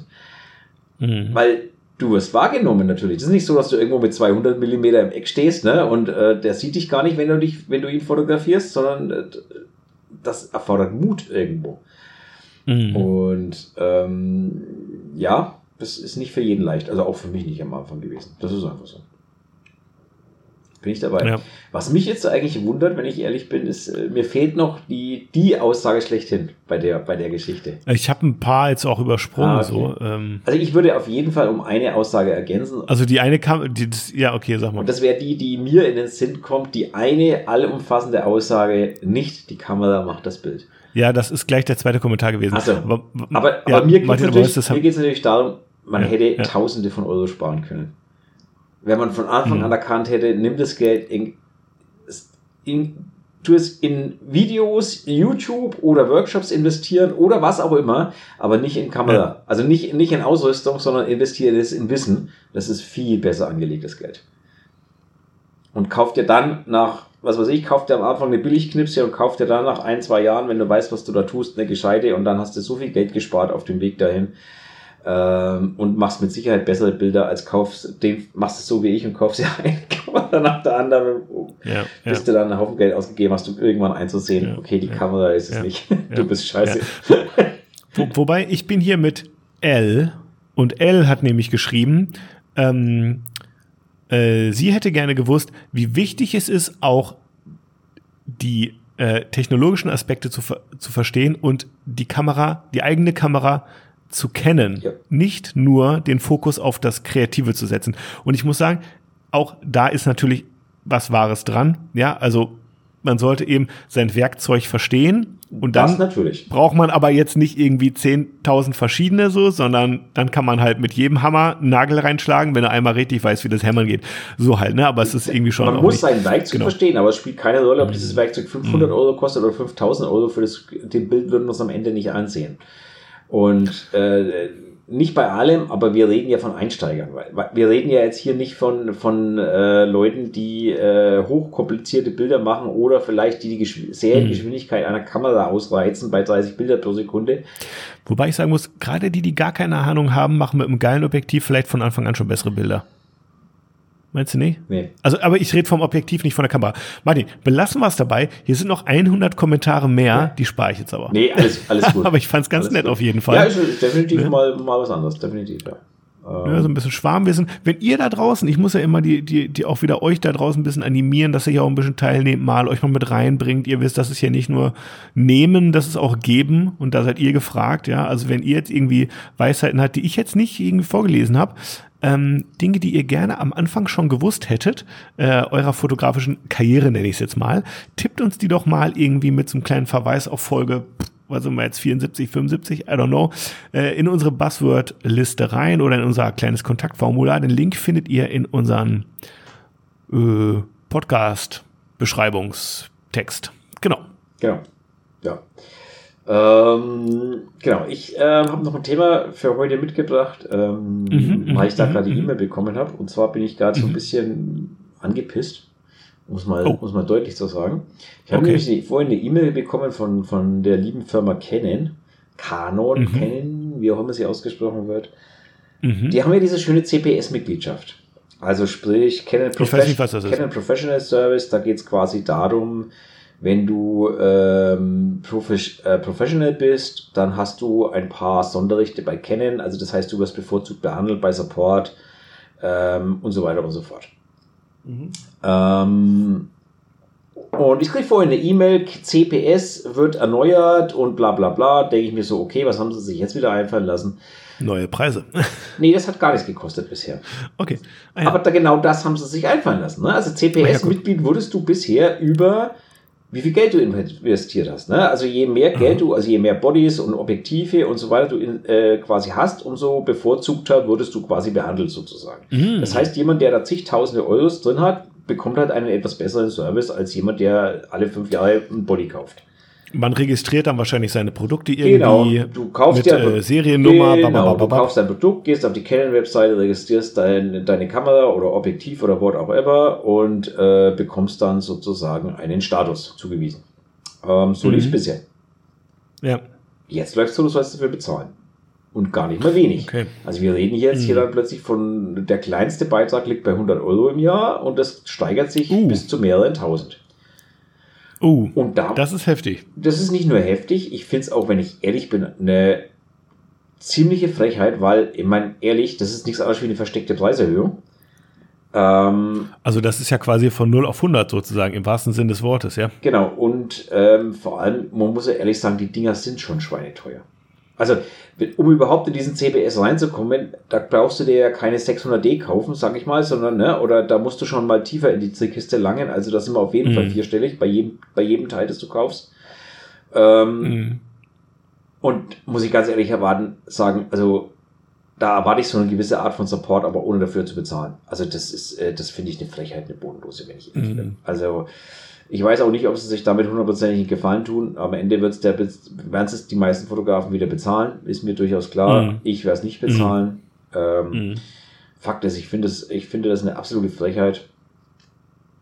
Ähm, ich bin mal gespannt, ob, ob äh, Nikon da nachziehen wird, weil die bieten ja etwas Ähnliches an und Sony mittlerweile mhm. auch. Ich bin mal gespannt, mhm. ob die da nachziehen werden. Aber das finde ich schon eine. Frechheit, weil du gibst da zig, zigtausende von Euros aus und ähm, da, da erwarte ich halt ehrlich gesagt auch einfach mal ein bisschen Service. Ähm, ja. Und äh, nicht, dann, dass ich dafür noch bezahlen muss. Also das finde ich echt eine Frechheit, muss ich ehrlich sagen. Also ich kann nur sagen, ich glaube, bei meinem favorisierten Kamerahersteller gibt es, glaube ich, nicht so ein VIP-Programm. Ich wüsste jedenfalls nichts davon, aber ich muss auch ganz ehrlich sagen, ich habe auch den Support noch nie gebraucht, deswegen. Also ich habe den bei, bei, bei Canon ist es halt so, du darfst halt dann umsonst zum Reinigen einschicken und was weiß ich was. Ich habe diesen okay. CPS-Support nur einmal in Anspruch genommen. Das war das, wo die Geschichte war mit meinem, äh, also jetzt auf dem letzten Hasenlad-Meetup. Mhm. Da war ja das Problem mit meinem Fokus, der nicht so hundertprozentig funktioniert hat. Mhm. Und da habe ich den CPS-Service tatsächlich in Anspruch genommen. Aber da bestand der CPS-Service ja daraus im Endeffekt, dass die das Ding schneller behandeln. Also weißt du, ich meine, mhm. das ist ja, machen müssen sie es eh, das lief ja eh auf Gewährleistung. Der ganze CBS-Service ja, ja, ist ja. im Endeffekt, dass du es halt innerhalb von zwei Tagen wieder hast, das Ding. Genau. Mhm. Oder wenn es nicht innerhalb von zwei Tagen hast du halt Ersatzgerät zugeschickt bekommen. Ähm, aber das ist ja jetzt nicht so, dass das nicht sowieso Gewährleistung gewesen wäre. Also von daher ähm, war das das einzige Mal und deswegen werde ich das auch nicht, ich werde das auch nicht bezahlen, weil das mhm. sehe ich echt nicht. Aber das, ich finde das äh, eine Sache, wo ich jetzt sagen muss, nö, ohne mich. Ähm, Finde ich nicht gut. Bin mal gespannt, ob die anderen nachziehen werden. Ähm, dürft ihr mir gerne auch mal ein kleines Feedback dazu dalassen in unserem Formular oder, oder schreiben oder wie auch immer. Ähm, weiß ich nämlich nicht tatsächlich, wie es bei Nikon oder Sony mittlerweile ist, ob das schon kostenpflichtig ist oder ob es noch kostenlos ist, weiß ich nicht. Dürft ihr euch mhm. gerne mal melden. Genau. Wollte ich nur mal loswerden, weil es mich gerade echt so genervt was. hat. Ja, why not? Kann man sich auch mal irgendwie ein bisschen beschweren. Ne? Genau. So, und dann haben wir noch einen, einen, jetzt gehen wir mal zu den Themen über, die uns eingekippt worden sind. Der René, gerne, La, der René Lang hat nämlich schon am 2. Februar, das ist schon ewig her, hat, ja, hat er uns eine Nachricht geschickt über Instagram. Ähm, die haben wir das letzte Mal bei der letzten Folge total vernachlässigt. Und du wirst auch gleich ein bisschen schmunzeln, wenn ich sie dir vorlese. Hallo ihr zwei, ein kleines Feedback zu eurer letzten Folge. Also ich gehöre auf jeden Fall zu den Leuten, die auch mal ganz nach unten scrollen im Feed und auch mal die ersten Beiträge anschauen. Natürlich mache ich das nicht immer, aber bei Fotografen, Künstlern und anderen Leuten, deren Arbeit mir sehr gefällt, mache ich das schon mal ganz gerne. Also du erinnerst dich, das war die Folge, wo es, wo es darum ging, schaut man das eigentlich an oder nicht? Ja, ja, genau, und genau, genau. Du hast genau. diese Folge ein, etwas eingeführt, das haben wir nie weiter behandelt. Das kommt jetzt. Okay. Zum Thema Geräuscheladen. Du erinnerst ah, dich? Ja, oh. ja genau. würde ich mal auf einen Mini-Blase-Bike zum Kamerasauber machen chippen, also diesen Puste-Bike meint er, ne? Bin gespannt, mhm. ob das stimmt. Okay, da muss ich auflösen, ne? Den musst du ja mal auflösen, genau. Ja, genau. Äh, sorry, dass ich das jetzt noch gar nicht gemacht habe. Es ging, glaube ich, um dieses Geräusch hier, oder? oder? Ja, es ging um dieses Geräusch. Auch wenn man es jetzt, ich, Ja? also ich höre es nicht richtig, aber ja, es geht um dieses Geräusch. Okay, also weißt du, was es war? Ja, ich, ich war, hab's ja gewusst. Ich, ich wusste das letzte Mal. Achso, es war, achso, äh, es war ein Objektivdeckel, den man so, wo, wo man so, weißt du, mit zwei Fingern so den Auf und, also die, diese Schnapper rein und Genau. raus macht. Ich kann es noch mal ganz leise, ich versuche noch mal zu, zu zeigen. Ja, wird schon auf der Spur Genau. drauf sein. Ich höre es nicht, aber ich bin ja auch alt und taub. So, Das war das Geräusch jedenfalls. Ähm, wollen wir mal ein neues Geräusch machen? lass, lass mich erstmal, kannst gerne machen, aber lass mich erstmal, wir sind noch nicht zu Ende. Der René hat viel geschrieben. Nee, ja, ja, ja, auf Ja. jeden Fall, ja, bitte. PS, ach ja, und ich glaube, es wäre eine ganz explosive Mischung, wenn ihr mal das Thema Selbstreflexion mit Elon Musk kombiniert. Ähm, ja, okay, das, äh, das machen wir nicht, weil sonst kriege ich wieder einen Dubsanfall, wenn ich das, den Namen Elon Musk schon höre. Dreht sich Mhm. mir alles um, deswegen lassen wir das lieber. Ähm, eine kleine Idee für ein Entweder-Oder hätte ich aber auch. Schön, ne? dafür bin ich ja immer zu haben. Na Ne? dann hör mal zu. Also, Mhm. entweder alle deine Bilder werden zukünftig technisch perfekt, alles gelingt auf Anhieb von der Planung über die Durchführung bis hin zur Tusche und sie sind die erfolgreichsten Bilder von dir überhaupt. Dafür sind Ja. sie aber seelenlos, ohne Tiefgang und es ist keine Story erkennbar. Oder kein Bild dir jemals mehr technisch gelingen, etliche Fehler enthalten und wirklich keinem gefällt mehr, was du machst, außer dir selber. Dafür ist jedes Bild ausdrucksstark, erzählt eine Story und zieht dich komplett in einen Bann. Oh, jetzt kommt er ins Grübeln. Jetzt kommt er ins Grübeln. Komm, aus. Aber wenn die doch so viel Seele haben und aber dann können sie doch gar nicht so misslungen sein, oder? Weiß ich nicht. Steht da. Da steht entweder oder. Äh, Boah. Also ich muss ganz ehrlich sagen, als Künstler, ne? Wenn ich, also selbst wenn ich die ganze Sache liebe und äh, keine Ahnung was, wenn ich jetzt für meine Bilder nur noch Feedback, schlechtes Feedback kriegen würde, bis oder gar kein Feedback, bis zum Ende aller Tage, ja, dann würde ich irgendwann auch ein bisschen dran zugrunde gehen, glaube ich. Also so viel Ehrlichkeit muss ich mir jetzt eingestehen, so. Ähm, die Alternative ist natürlich tough, so, aber ich glaube, weißt du, wenn ich nur negatives Feedback kriegen würde oder wenn die Leute, wenn all, allen, denen ich irgendwie meine Fotos zeigen, so, pff, nee, nee, nee, Fabian, nee. Also schon irgendwie Seele drin, aber nee, das ist nicht so. Das lass mal besser, weißt du? Ganz ehrlich, dann würde ich halt die Fotografie irgendwann dran geben, glaube ich. So und würde was anderes machen. Und deswegen würde ich dann eher den seelenlosen Erfolgsweg wählen. Ja. Wo ich zumindest irgendwie noch ein bisschen Geld nach Hause bringe oder sowas. Also ich, ich, ich sag's dir ehrlich, ich schließe ich schließ mich da an. Ich bin, ich bin kein Mensch, der, der. Wert auf Likes oder was legt. Ähm, aber ich bin ein Fotograf und Fotografen zeigen gerne Bilder. Das ist einfach Mhm. de facto so. Bilder, die im Kämmerchen verschwinden, dürfen andere machen, bin ich auch nicht, sondern ich möchte gerne auch zeigen, was ich tue und, und äh, natürlich möchte ich dann auch Reaktionen haben. Und ich habe kein Problem damit, wenn Leute ein Bild nicht gut finden, aber ich. Aber wenn du permanent nur hörst, dass deine Bilder schlecht sind, oder dass sie halt nicht ankommen. Ich glaube, dann, dann gehst du da irgendwann zugrunde und ähm, deswegen würde ich auch die Variante 1 lieber wählen dann. Also dann lieber, dann lieber seelenlose Bilder, die aber gut ankommen.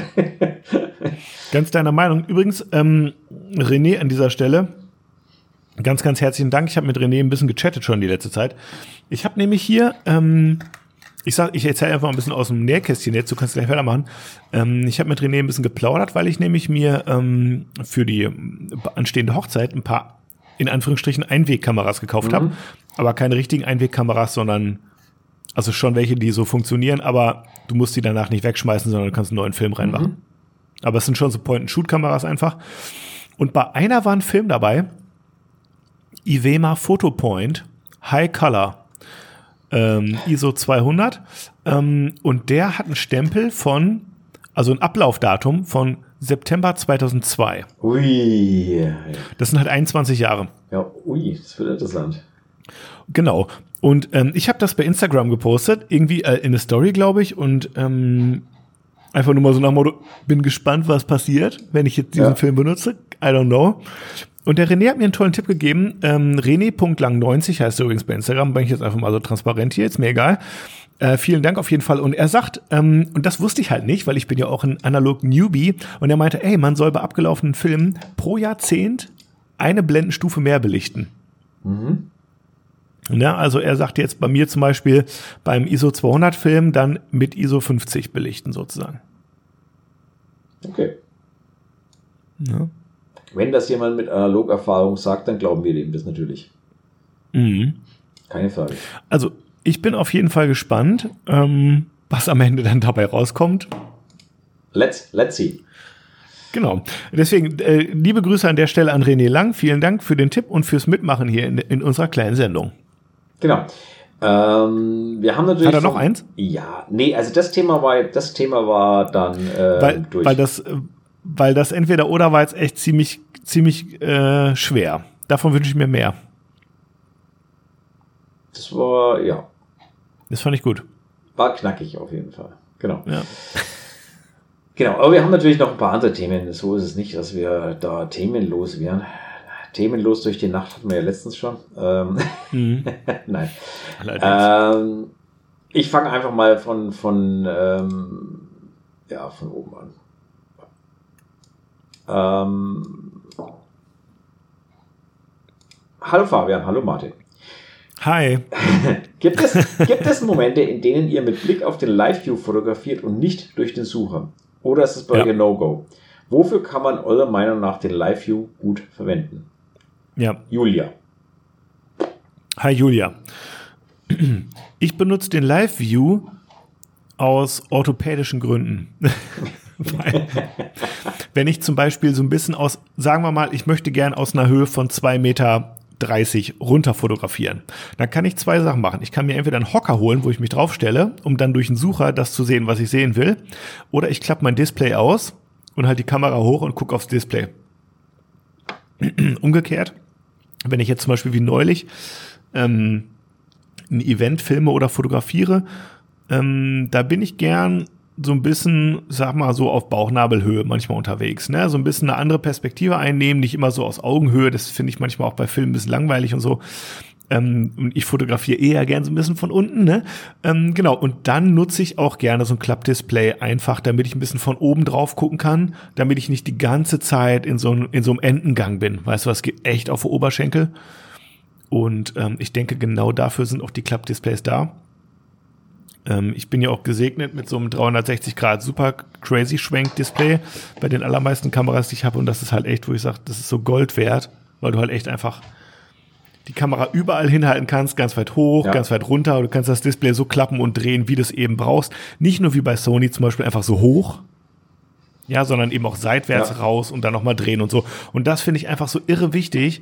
Ähm, so, wenn ich, also ich gucke auch gern durch den Sucher, klar. Aber mit einem geilen Display, was schön schwenkbar und klappbar ist und so. Äh, Touch-Display am besten noch, easy going. Ja. Gerade dann von oben, von unten. Immer schön mal kurz rausklappen. Ist auch rückenschonender und so. Also ich sag's mal so, ich verarbeite zu 99 Prozent eigentlich durch den Sucher. Ähm, mhm. Es gibt Ausnahmen und zwar dann, wenn es für den Rücken nicht mehr erträglich wird. Also sprich, wenn die Positionen ja. irgendwie abstrus werden genau. oder sowas in der Richtung. Ja, also, oder ganz tief am Boden runter und das ist wirklich Matschesuppe mhm. und das ist bei einer Hochzeit und ich will mich nicht komplett einsauen.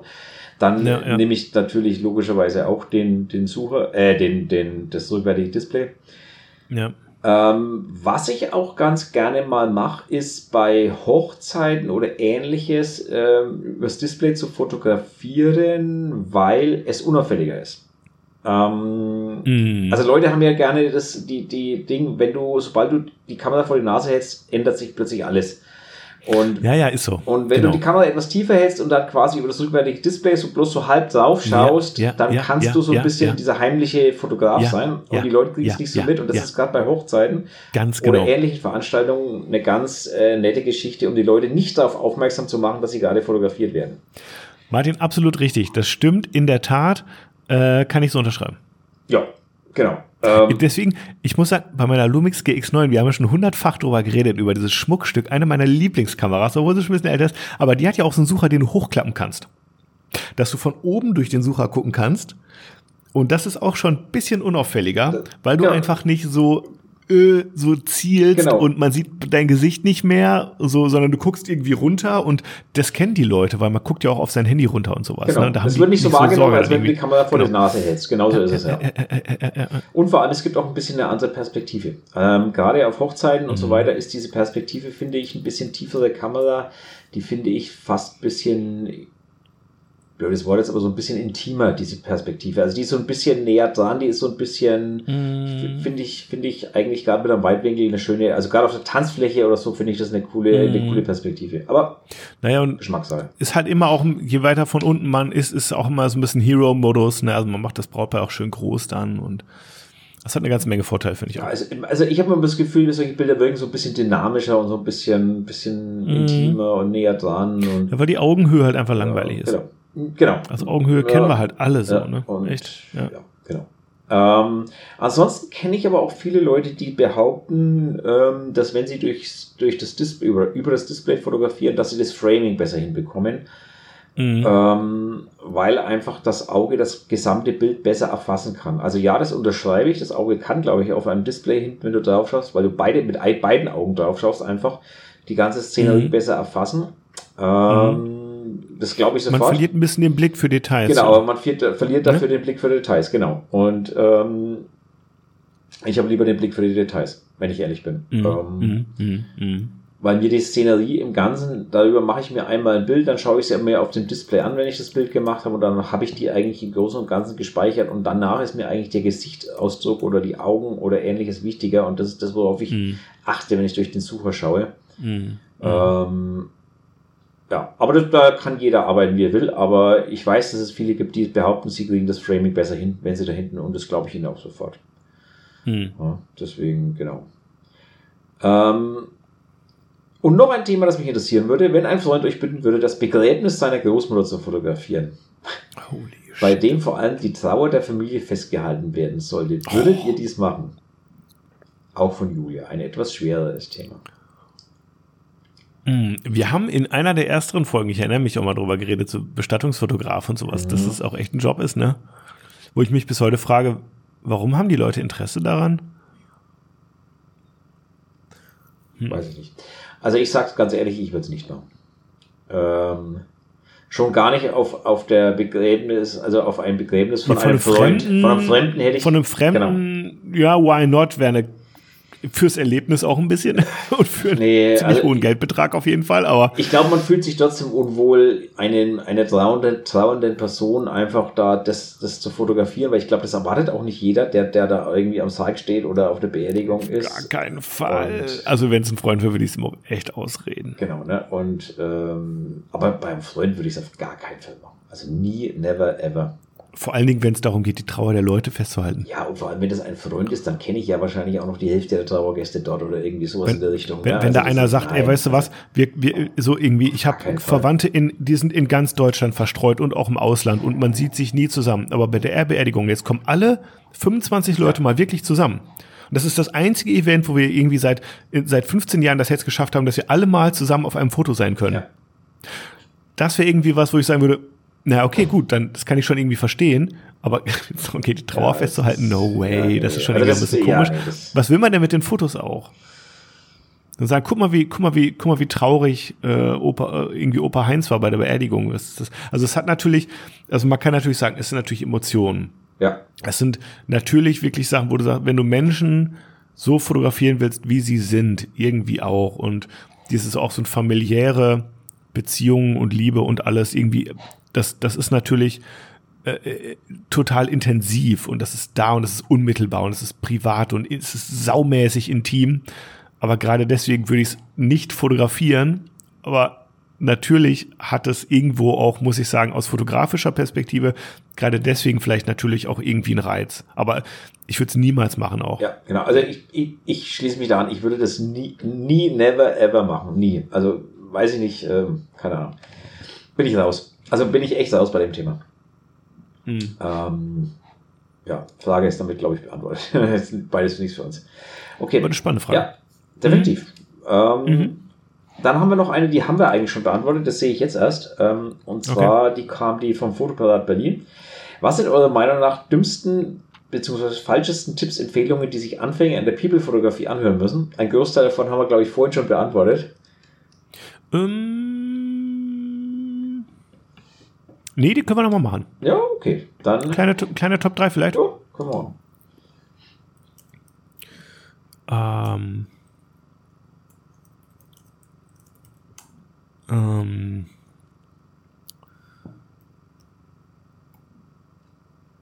Ähm. Achso, ja, er, ich, er ich, ich schreibe gerade noch mal. Ach ja, so, ich suche, ich überlege ja, gerade mal. okay. Ähm, okay, also ich kann schon mal Ja, anfangen. dann Ja, fangen wir an. Ich bin nämlich noch am Überlegen tatsächlich. Okay, also ist, ähm, das hatten wir auch schon häufiger, ist auch schnell abgehandelt. Ähm, immer irgendwie so offenblendig wie möglich fotografieren.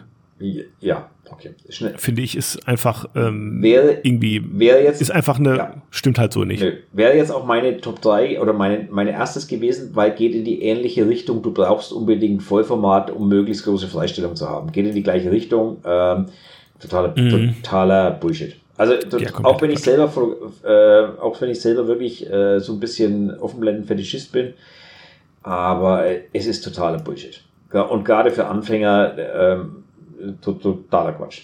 Also anders Mhm. kann man es einfach nicht sagen. Mhm. Genau.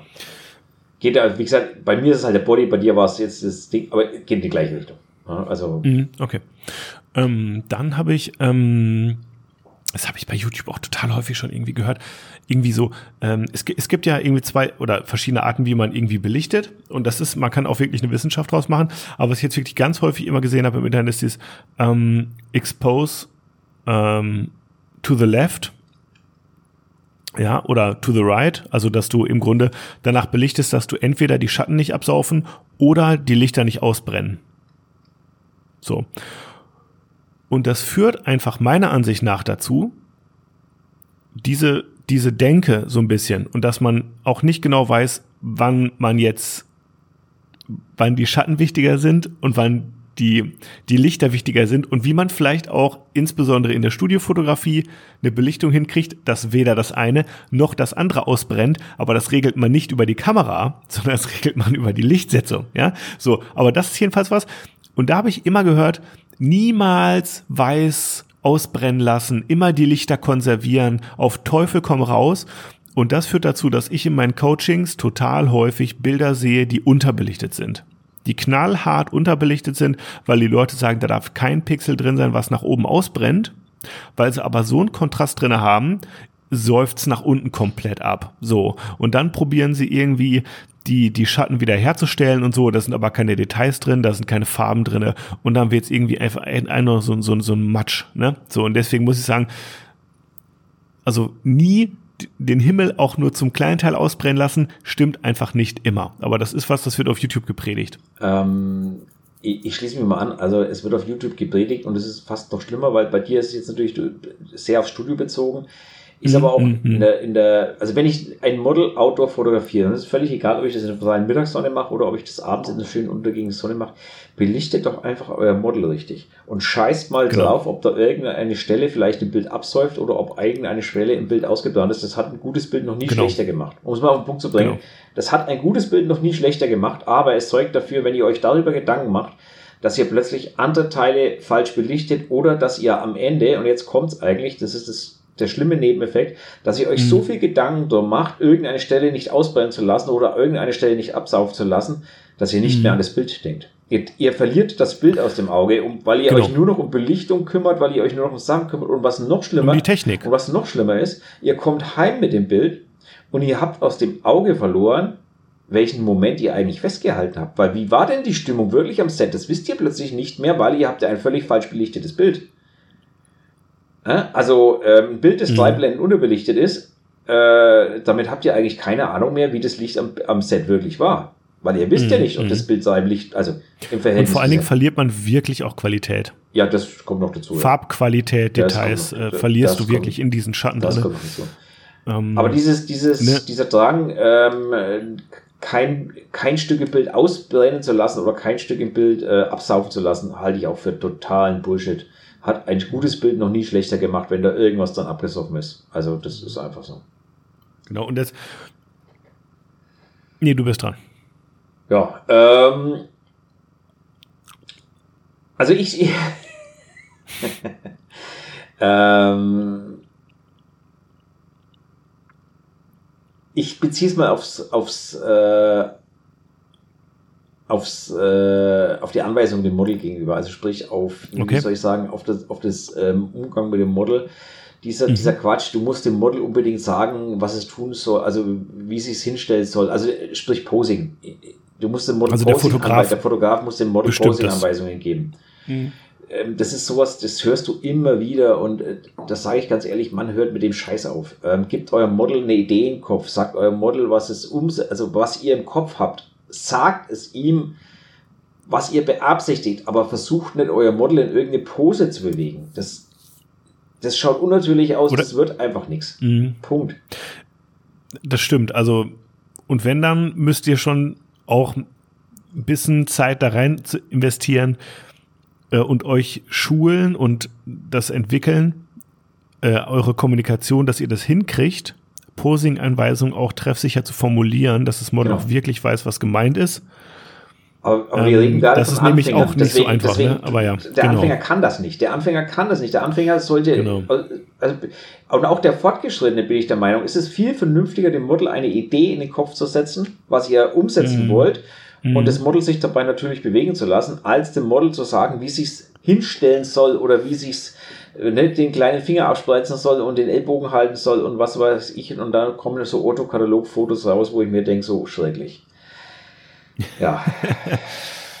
ja, genau. Ja, wobei, wenn man natürlich zum Beispiel mit Kunden arbeitet, die haben natürlich überhaupt keine Ahnung vom Posing und fühlen sich im Körper auch nicht dementsprechend und da muss aber man dann vielleicht schon hier und da mal so kleine Tipps geben, dass sie ein bisschen besser wirken. Ne? Korrigierend genau. eingreifen. Aber selbst dem muss ich erklären, was ich vorhabe. Also wenn, wenn du, blödes Beispiel, du, du fotografierst ja Männer, habe ich mal gehört. Ne? Du machst ja hier irgendwelche so. Bänder. Mhm dann gib doch dem Mann, wenn selbst wenn der auf dem Stuhl im Studio sitzt, gib doch dem eine Idee davon, wie er schauen soll. Also du sagst ihm nicht, zieh deinen Mundwinkel hoch und runter, sondern du sagst zu ihm, pass auf, stell dir mal vor, du hast gerade Folgendes erlebt oder du hast gerade oder du bist der Cowboy mhm. in der in der Marlboro-Werbung. Genau. Dann hat er mhm. viel eher eine Vorstellung davon, wie der schauen soll. Absolut. Als wenn du absolut. ihm erklärst, wie, wie er sich verhalten soll. Das, das funktioniert. Absolut. Nicht. Das funktioniert nur mit Leuten, die wirklich extreme Körperkontrolle haben, die Schauspieler sind, die Tänzer Richtig. sind, die die das schon ne, x-mal so gemacht haben, die eine genau. eine un, also eine unmenschliche Erfahrung schon fast haben, möchte ich behaupten. Mit denen funktioniert das natürlich. Genau. Aber denen, selbst denen musst du das dann schon gar nicht mehr erklären, weil denen sagst du eigentlich auch bloß noch einen Stil, den du haben möchtest und dann wissen mhm. die eh, was sie machen müssen. Also da mhm. bist du eh raus als Fotograf dann am Ende irgendwie. Genau. Da greifst du dann auch nur noch äh, minimal ein und sagst, okay, vielleicht noch mal ein bisschen äh, da, um eine Falte vom Mantel rauszukriegen, tu mal den Ellbogen ein bisschen nach rechts oder so in der Richtung, aber groß eingreifen brauchst du da auch nicht mehr, weil das weiß ein erfahrenes mhm. Model sowieso. Also. Mhm. Mhm. Ja. ja. Genau. Ähm, dann habe ich noch ein. Ja, ich weiß auch nicht so genau, ob das jetzt irgendwie wirklich ein guter oder ein schlechter Tipp ist, oder ist ja auch egal. Ich sage einfach mal, weil ich ihn einfach eine Milliarde Mal gehört habe. Ähm, ISO muss immer unten sein. Ja. Also ja. zum einen muss ich sagen, stimmt das nicht, weil manche Kameras haben eine native ISO von 200 oder vielleicht sogar auch höher. Ja, das heißt, wenn du da auf ISO 100 gehst oder 50, verlierst du sogar Qualität. Äh, das muss man sagen. Auf der einen Seite, das ist, wir reden natürlich irgendwie über so echt so Pixel-Peeping-Kram, das ist halt echt irgendwie vernachlässigbar, ne? Aber vor allen Dingen ist es so, und du hast das schon häufig genug gesagt hier, wenn du kein Licht hast, dann habe ich lieber ein Foto mit mit, mit einer hohen ISO-Zahl gemacht, aber es ist immerhin ein Foto und ich habe den Moment, mhm. als dass ich sage, nee, ich gehe niemals über ISO 800 und deswegen äh, mache ich jetzt gar kein Foto. Jo. Ja, also spätestens, wenn ihr anfangt, Hochzeiten zu fotografieren oder so, könnt ihr das mal gleich getrost über den Haufen werfen mit dem ISO. ist halt so. Ja. Das, das ja. Ist oder, oder ihr habt so Slow-Motion-Fotos, wo so jede Bewegung total verschwommen ist oder so, geht auch. Ja. Das ist korrekt. Ja. Ähm, ich möchte schließen mit, mit einem ähm, Tipp, ähm, den ich selber äh, gerne gebe, ähm, der aber eigentlich, wenn man ehrlich ist, ähm, den Weg nur abkürzt. Und zwar den, den Tipp, du brauchst am Anfang ein gutes Model, um zu lernen. Ähm, ja der Tipp hat was Wahres, wenn du, wenn du schnell lernen möchtest, wenn du schnell vorankommen willst, dann äh, wird dir mhm. ein gutes Model sehr viel Wissen mitgeben ähm, und dann macht es sich auch bezahlt, ein Pay-Model zu engagieren. Wenn du aber mhm. nur Anfänger in der Bibelfotografie bist, der kein Ziel verfolgt, der nicht äh, schnell, sondern vielleicht den steinigen Weg gehen will, so wie ich den auch gegangen bin, der mhm. ähm, einfach vielleicht auch nur fotografiert, weil er Spaß daran hat also der überhaupt gar kein Ziel verfolgt, sondern der einfach nur Spaß daran hat, Menschen zu fotografieren. Du brauchst kein tolles Model. Du brauchst einen Mensch, der Spaß daran hat, vor der Kamera zu stehen. Und mehr. Und mit dem es Spaß macht, Fotos zu machen. Und mit dem es Spaß macht, Fotos zu machen. Richtig. Und, und wenn du diesen Menschen gefunden hast, sage ich ganz ehrlich, behalte ihn setze ihn ganz oben in deiner, in deiner Telefonliste und behalte ihn als Joker. Und wenn du so einen mhm. Menschen gefunden hast, gib ihn nie wieder her. Das heißt nicht, dass ich nicht kein anderer fotografieren darf. Nicht, nicht verwechseln mhm. mit meinem Model. Ganz was anderes. Ähm, mhm. Aber halte dir diesen Menschen warm, weil es ist nichts schöner, als ein, ein Model zu haben, mit dem du als Fotograf Sachen ausprobieren kannst, wo man auch einfach drüber lachen kann, wenn es nichts geworden ist, wo man sagt, ey, komm, schmeiß die Bilder in die Tonne, wir gehen einfach ein Bier trinken oder was auch immer. Und äh, man hat einen, einen, lustigen Nachmittag gehabt, aber die Bilder waren scheiße. Na gut, dann ist es halt so. Ähm, und wenn ihr immer neue Models habt, dann steigt ja der Druck. Also der Druck ist mhm. wesentlich höher. Mit ständig neuen Models. Man, man lernt auch mehr. Man sammelt mehr Erfahrung. Das ist richtig. Aber der, klar, der Druck ist viel, viel, viel höher, als wenn ihr ein, einen Freund oder eine Freundin habt, mit der ihr Bilder macht, wo es lustig ist und wo ihr sagt, wenn es mal nichts geworden ist, scheiß drauf, gehen wir halt ein Eis essen. Wen interessiert's? Das, das ist schon richtig, Martin. Das stimmt absolut. Ich stimme dir dazu. Ähm, das ist auch so eine overrated, underrated Geschichte, ja, auch ein bisschen so Pay-Models. Ja. Ne? Ähm, was ich allerdings sagen kann, ist, es ist im Grunde genau dasselbe wie mit Workshops oder sowas. Ich habe ich habe ja die YouTube Academy besucht, ja, jahrelang so und habe mir darüber irgendwie autodidaktisch alles darf Mögliche ich, beigebracht. Darf ich dich kurz unterbrechen? Nichts, Weil bitte, wir haben gerne. ein Thema, das möchte ich heute auf jeden okay. Fall abhandeln und das geht okay. genau in diese Richtung. Deswegen würde ich das ja, Thema verschieben. Ja, okay, kurz. dann hau rein. Genau. Also ich glaube, das mit, der, mit den haben wir durch, oder? Du hast deine drei, ich habe meine drei. Genau, ja. ja mhm. okay. Danke für diesen ähm, Input auf jeden Fall. Vielen, vielen Dank. Genau. Weil wir haben nämlich ein Thema und das würde ich heute gerne auf jeden Fall noch, noch durchhangeln und wir sind schon wieder bei über einer Stunde 15, aber das würde ich gerne, das würde ich gerne noch nehmen. Der Klaus auf Instagram nennt das sich Fotoheimspiel. Hat ja, ein hallo. Thema und zwar. Kenne ich, kenne ich. Moin.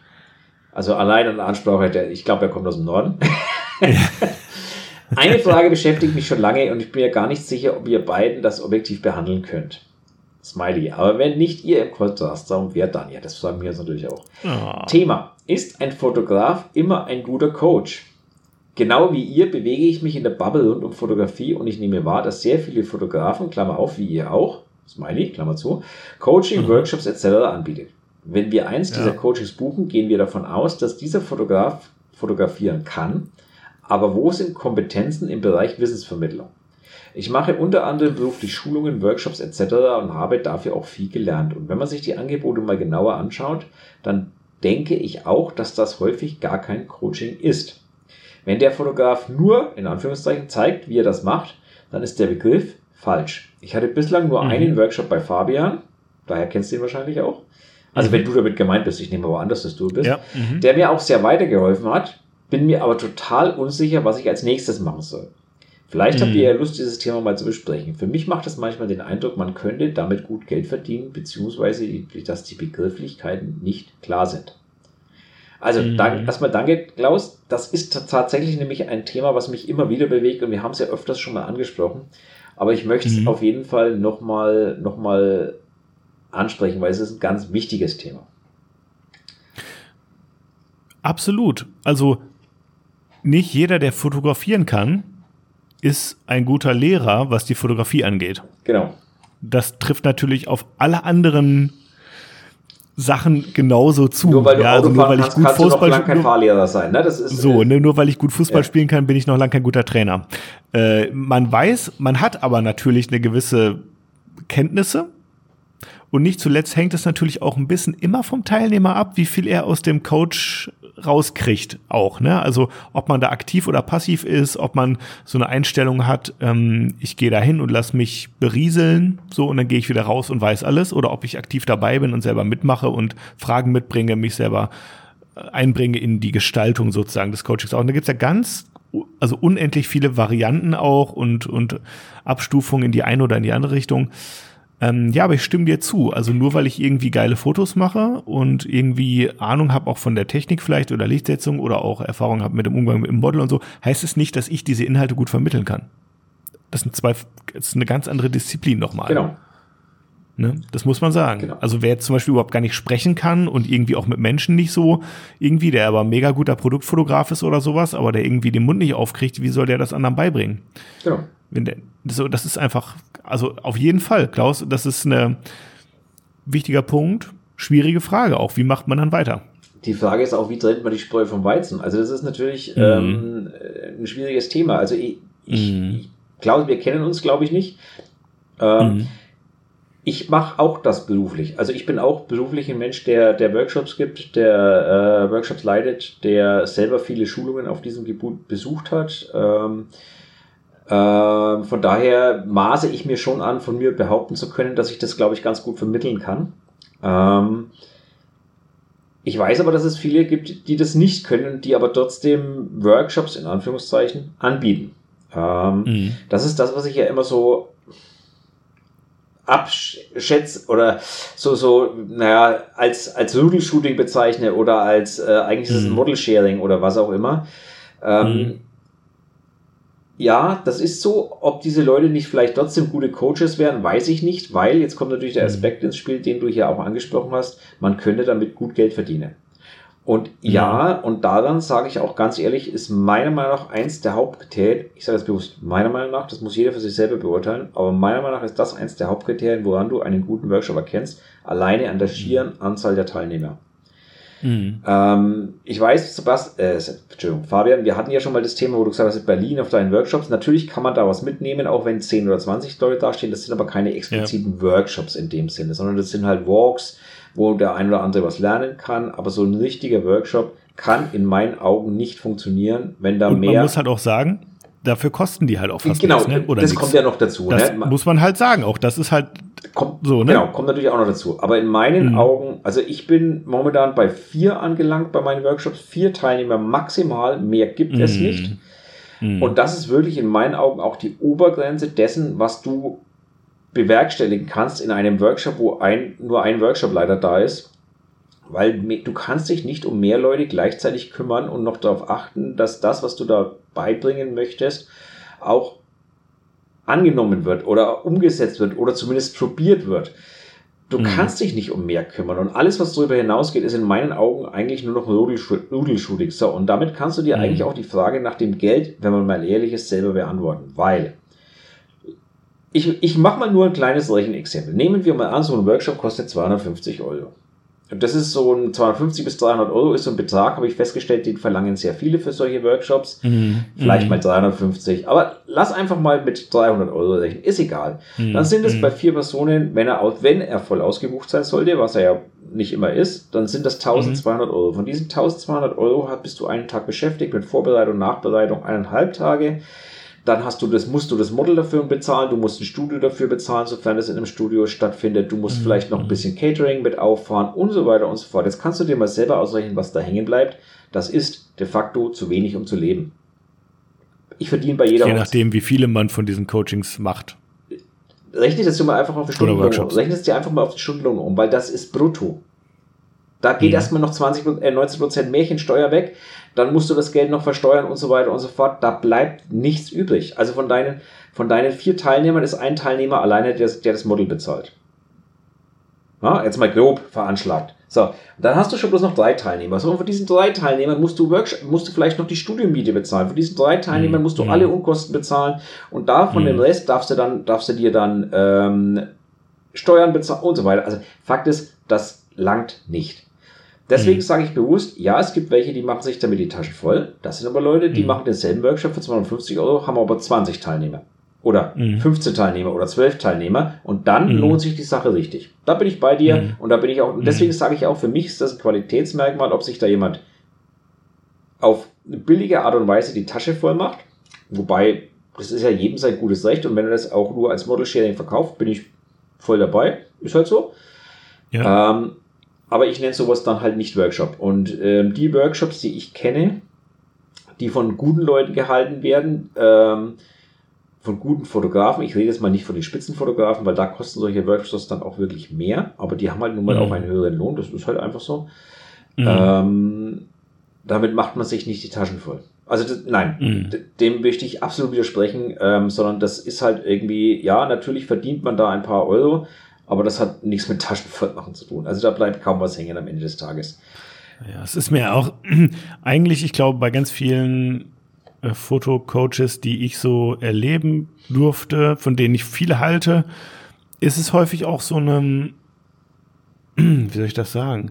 Ja, so eine, so eine leidenschaftliche Sache halt, so nach dem Motto. Ich möchte es gerne irgendwie weitergeben und mir macht es auch Spaß, mit Leuten zusammenzuarbeiten und ich will nicht nur irgendwie mein Geld mit Shootings verdienen und mit irgendwelchen Aufträgen und so, sondern ich möchte auch irgendwie, mir macht auch das Spaß, mein Wissen weiterzugeben und aus diesem Antrieb machen die das häufig auch raus. Ne? Also ich ja auch. Genau weil mir das halt auch wirklich Spaß macht. So. Ich, ich auch. Also ich, mir, mir macht das Spaß. Ich mache das ja auch beruflich. Ich mache das beruflich ne? und ich mache das eben auch in meinem Hobby, weil mir der Umgang mit Menschen Spaß macht, weil mir es Spaß macht, Wissen weiterzugeben. Das macht mir Spaß und deswegen mache ich es. Also wegen dem Geld mache ich es bestimmt nicht. Ja, aber, aber Klaus, ich habe auch das Gefühl, dass viele es halt einfach anbieten, weil das irgendwie alle anbieten und so nach dem Motto, ich kann offensichtlich gefallen Leuten meine Fotos, äh, dann kann ich ja irgendwie auch Coachings machen. So, ja, genau. Ne? Und ähm, ja, gut, aber auch jeder Coach fängt ja irgendwie mal klein an irgendwo muss man anfangen auch, ne? Und wenn die, wenn die Coachings schlecht sind, dann wird es auch nicht lange halten. Aber was, was können wir denn jetzt Klaus sagen, so ein bisschen? Naja, ich würde gerne noch mal darauf eingehen, weil er hat ja den Satz drin, wenn der Fotograf nur zeigt, wie er es macht, dann ist der Begriff falsch.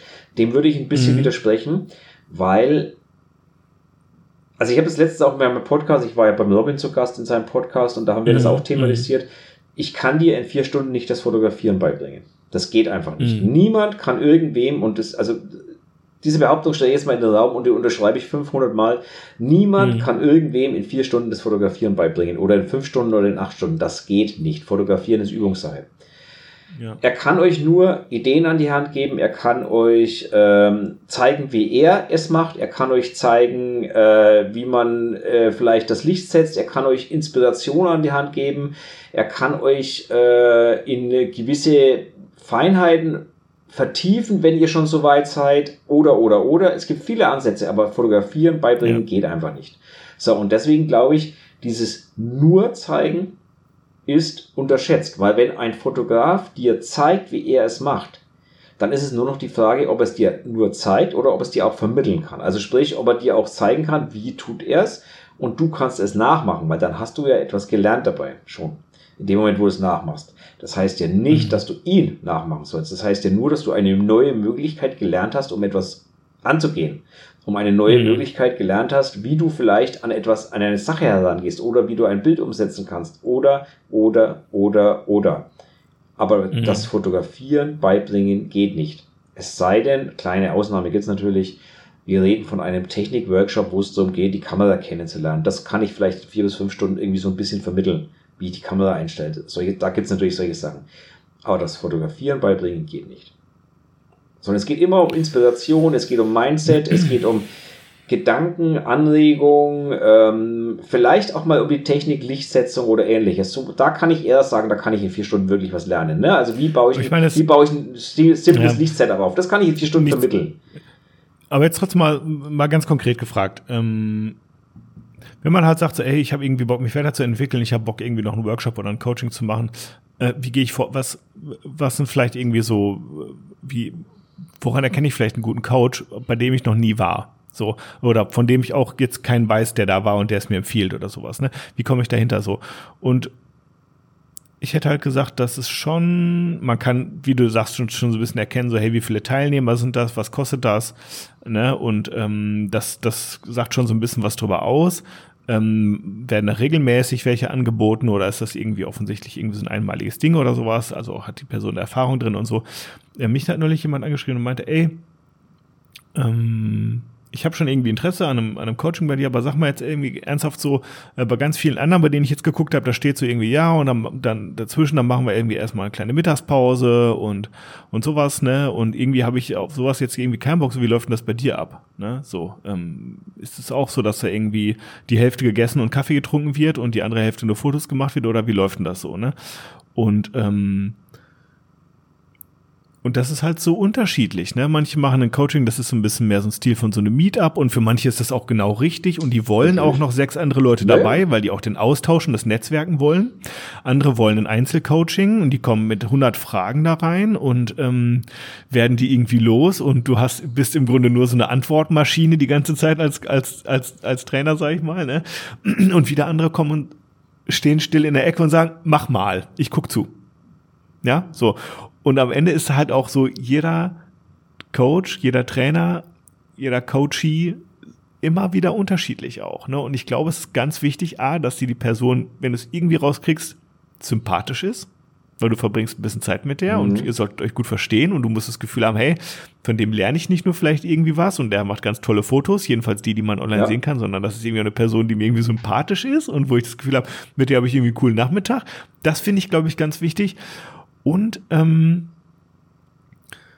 dass man halt, wenn, wenn, das, wenn das passt, dass man halt das Gefühl hat, okay, die Person macht wirklich auch so Fotos in eine Richtung, die mir auch sehr, sehr zusagen. Also dass ich wirklich auch das Gefühl habe, die, die, ja, ich weiß nicht, wie ich das sagen soll. Also ich würde ja nur, ich, ich persönlich würde nur Co äh, Coachings machen bei Leuten, wo ich sage, da bin ich auch Fan von den Bildern, von der Kunst. Ich nicht. Okay, aber ja. Nee, nee also bei mir nee. wäre es so, ich, ich würde ich würd nicht bei einem Fotografen ein Coaching machen, wo ich sage, ich glaube, der weiß viel, aber die Bilder gefallen mir nicht. Also ich will schon auch den Stil, den Look, die Denke irgendwie mitnehmen und aufsaugen, weil ich Fan bin und dann irgendwie auch sage, also wie zum Beispiel bei Jean Noir war damals, wo ich gesagt Alter, ich stehe so hardcore auf seine Bilder, ich finde das so geil, was er macht. So, ich muss unbedingt zu dem, den kennenlernen, wissen, wie der arbeitet, wie geht der daran, wie tickt der, wie geht der vor, was ist das so, ne? Mhm. So.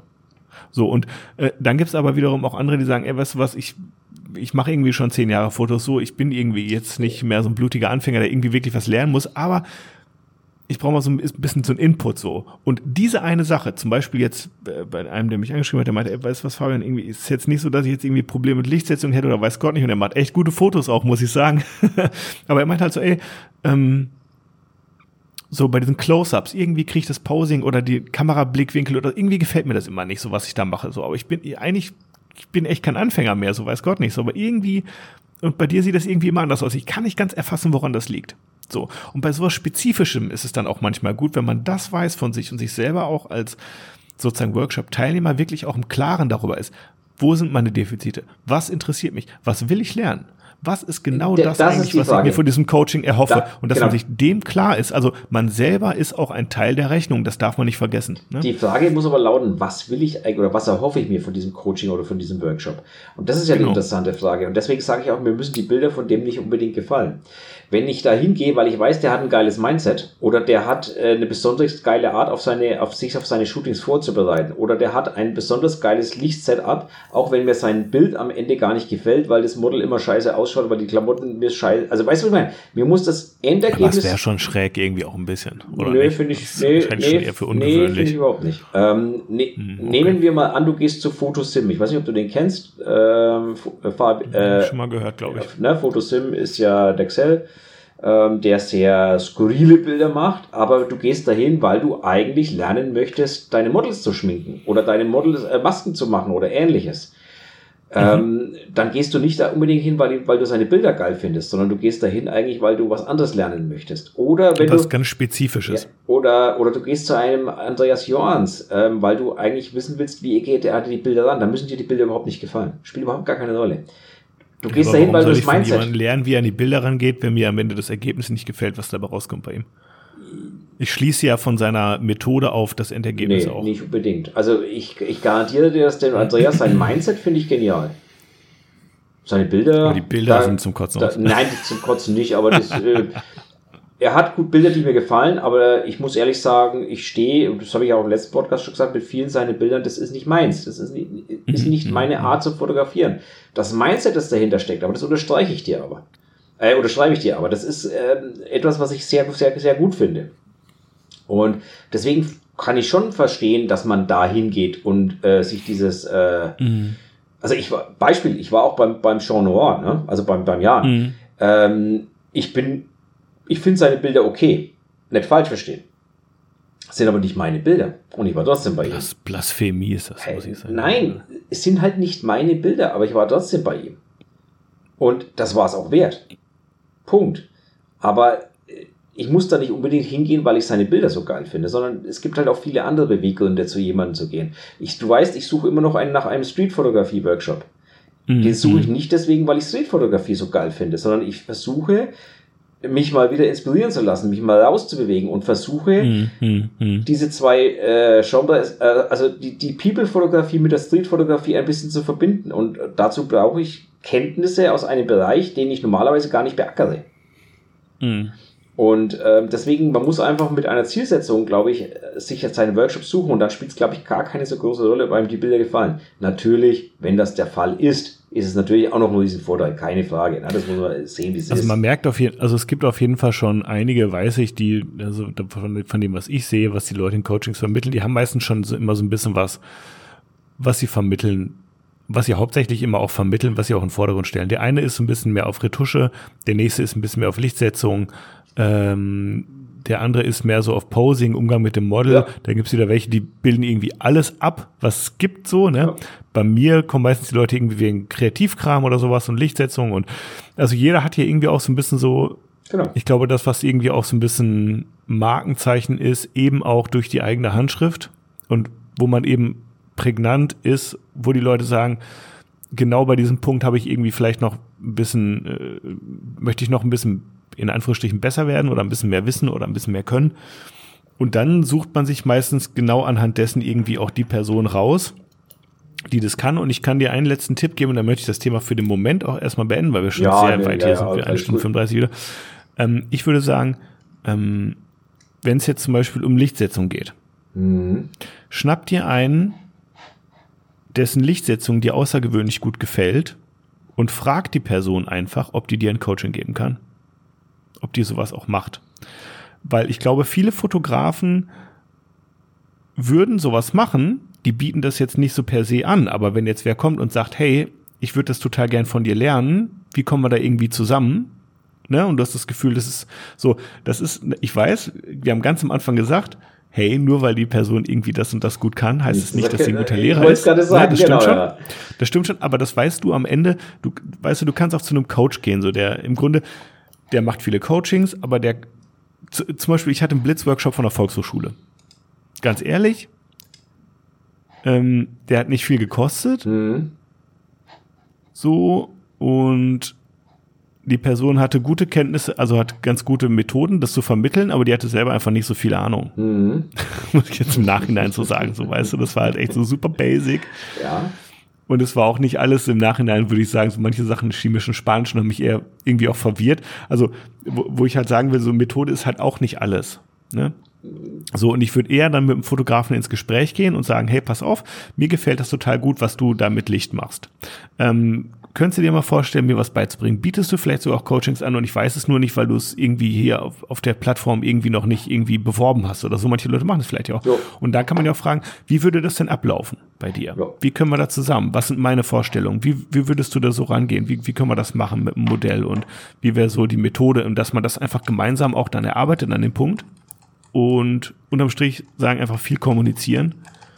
Ne? Und ähm, Vielleicht hast du dann ein absolut uniques Coaching, was viel besser ist als irgendeins von einem, der 50 Stück davon im Jahr macht und total leidenschaftslos gelangweilt schon ist, weil er immer mhm. wieder dieselbe Leier runterrattert und gar kein Gespür mehr davon hat, was die Leute jetzt wissen und was nicht, weil es so, ne? Also also Fragen kostet nichts. Von daher bin ich da voll bei dir und ähm, da haben wir noch ein anderer Ansatz jetzt auf jeden Fall gerade noch. Ja, mal, ne? klar, ist ein anderer Ansatz und äh, Fragen kostet nichts und ja, warum nicht? Also ganz ehrlich. Die äh, Leute teilen gerne ihr Wissen im, im Normal, wenn man sie nett fragt ne, und dann genau. auch sagt, hey, pass auf, ich möchte dich auch buchen dafür. So, ne? Ich das ist jetzt nicht umsonst einfach nur nutznießen, sondern. Ja, du hast vorhin, du hast vorhin was gesagt, ich, äh, ich gehe auch gerne dahin, wo ich einen sympathisch finde. Und jetzt, also zum Beispiel mhm. jetzt, um es mal mhm. bei mir auf den Punkt zu bringen, wie bin ich zum Jean Noir gekommen? Ich bin zum Jean Noir gekommen, ich war auf der Fotokina, damals gab es die noch, und habe einen mhm. Vortrag von ihm gehört und habe gesagt, okay, da muss ich hin.